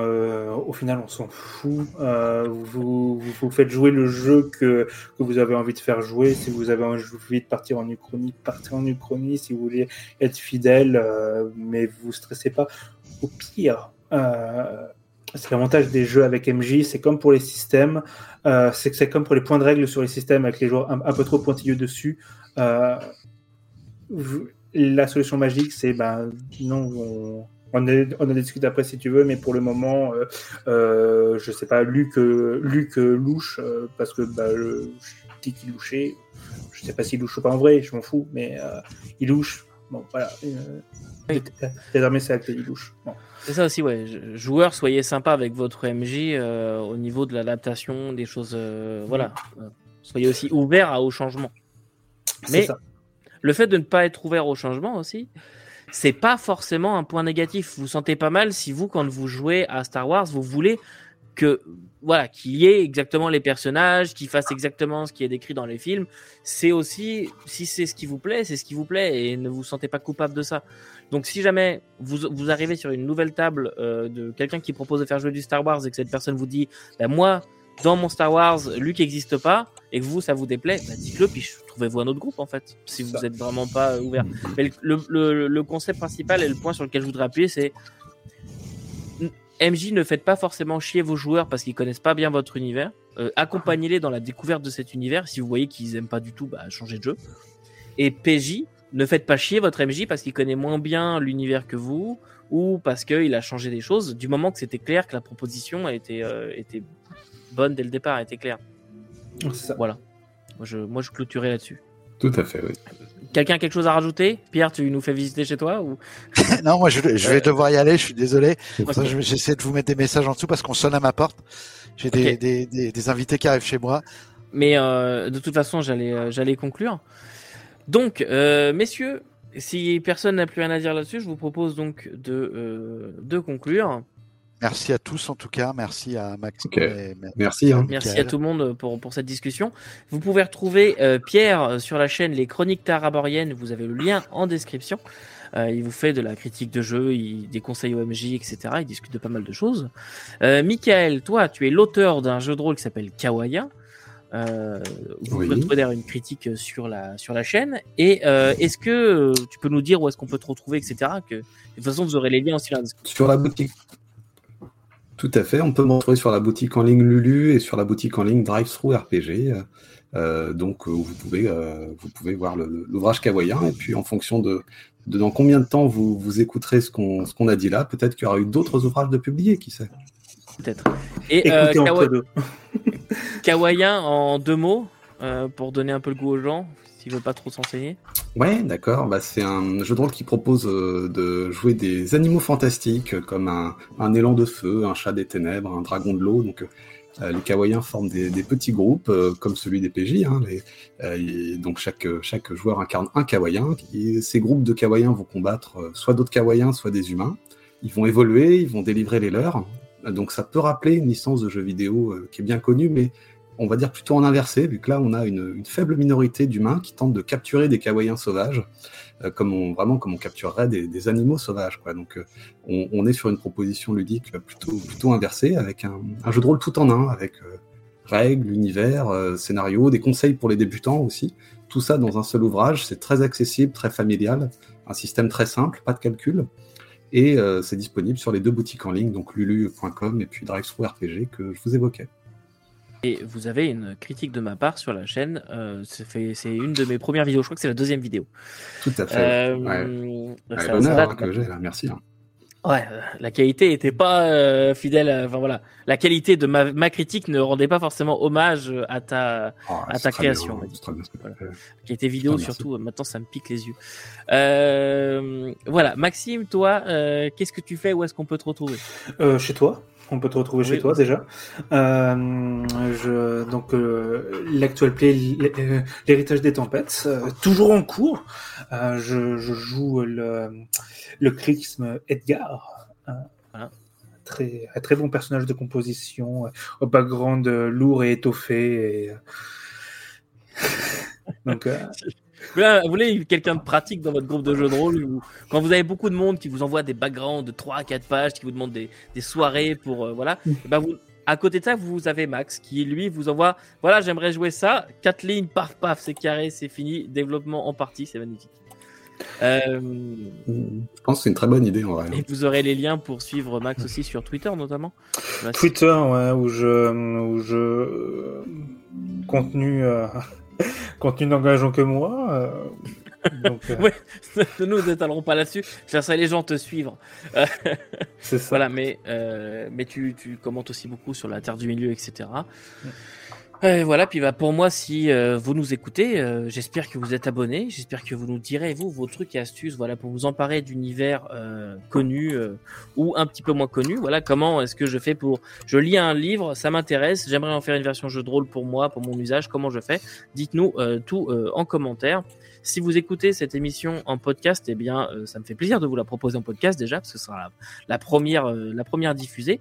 Et euh, je vous rappellerai que euh, au Bazar d'Ectelion, c'est une chaîne YouTube à la base, que même si vous, si vous, si vous écoutez en podcast, si vous avez une notation possible en podcast, merci de bien vouloir noter cette émission. Et sinon, bah, ce sera encore euh, plus gentil de venir vous abonner à la chaîne YouTube. Vous avez le lien et tout en description. Et puis, et puis voilà, comme ça vous aurez encore plus de, plus de contenu. J'espère vraiment, vraiment que cette émission longue vous a plu.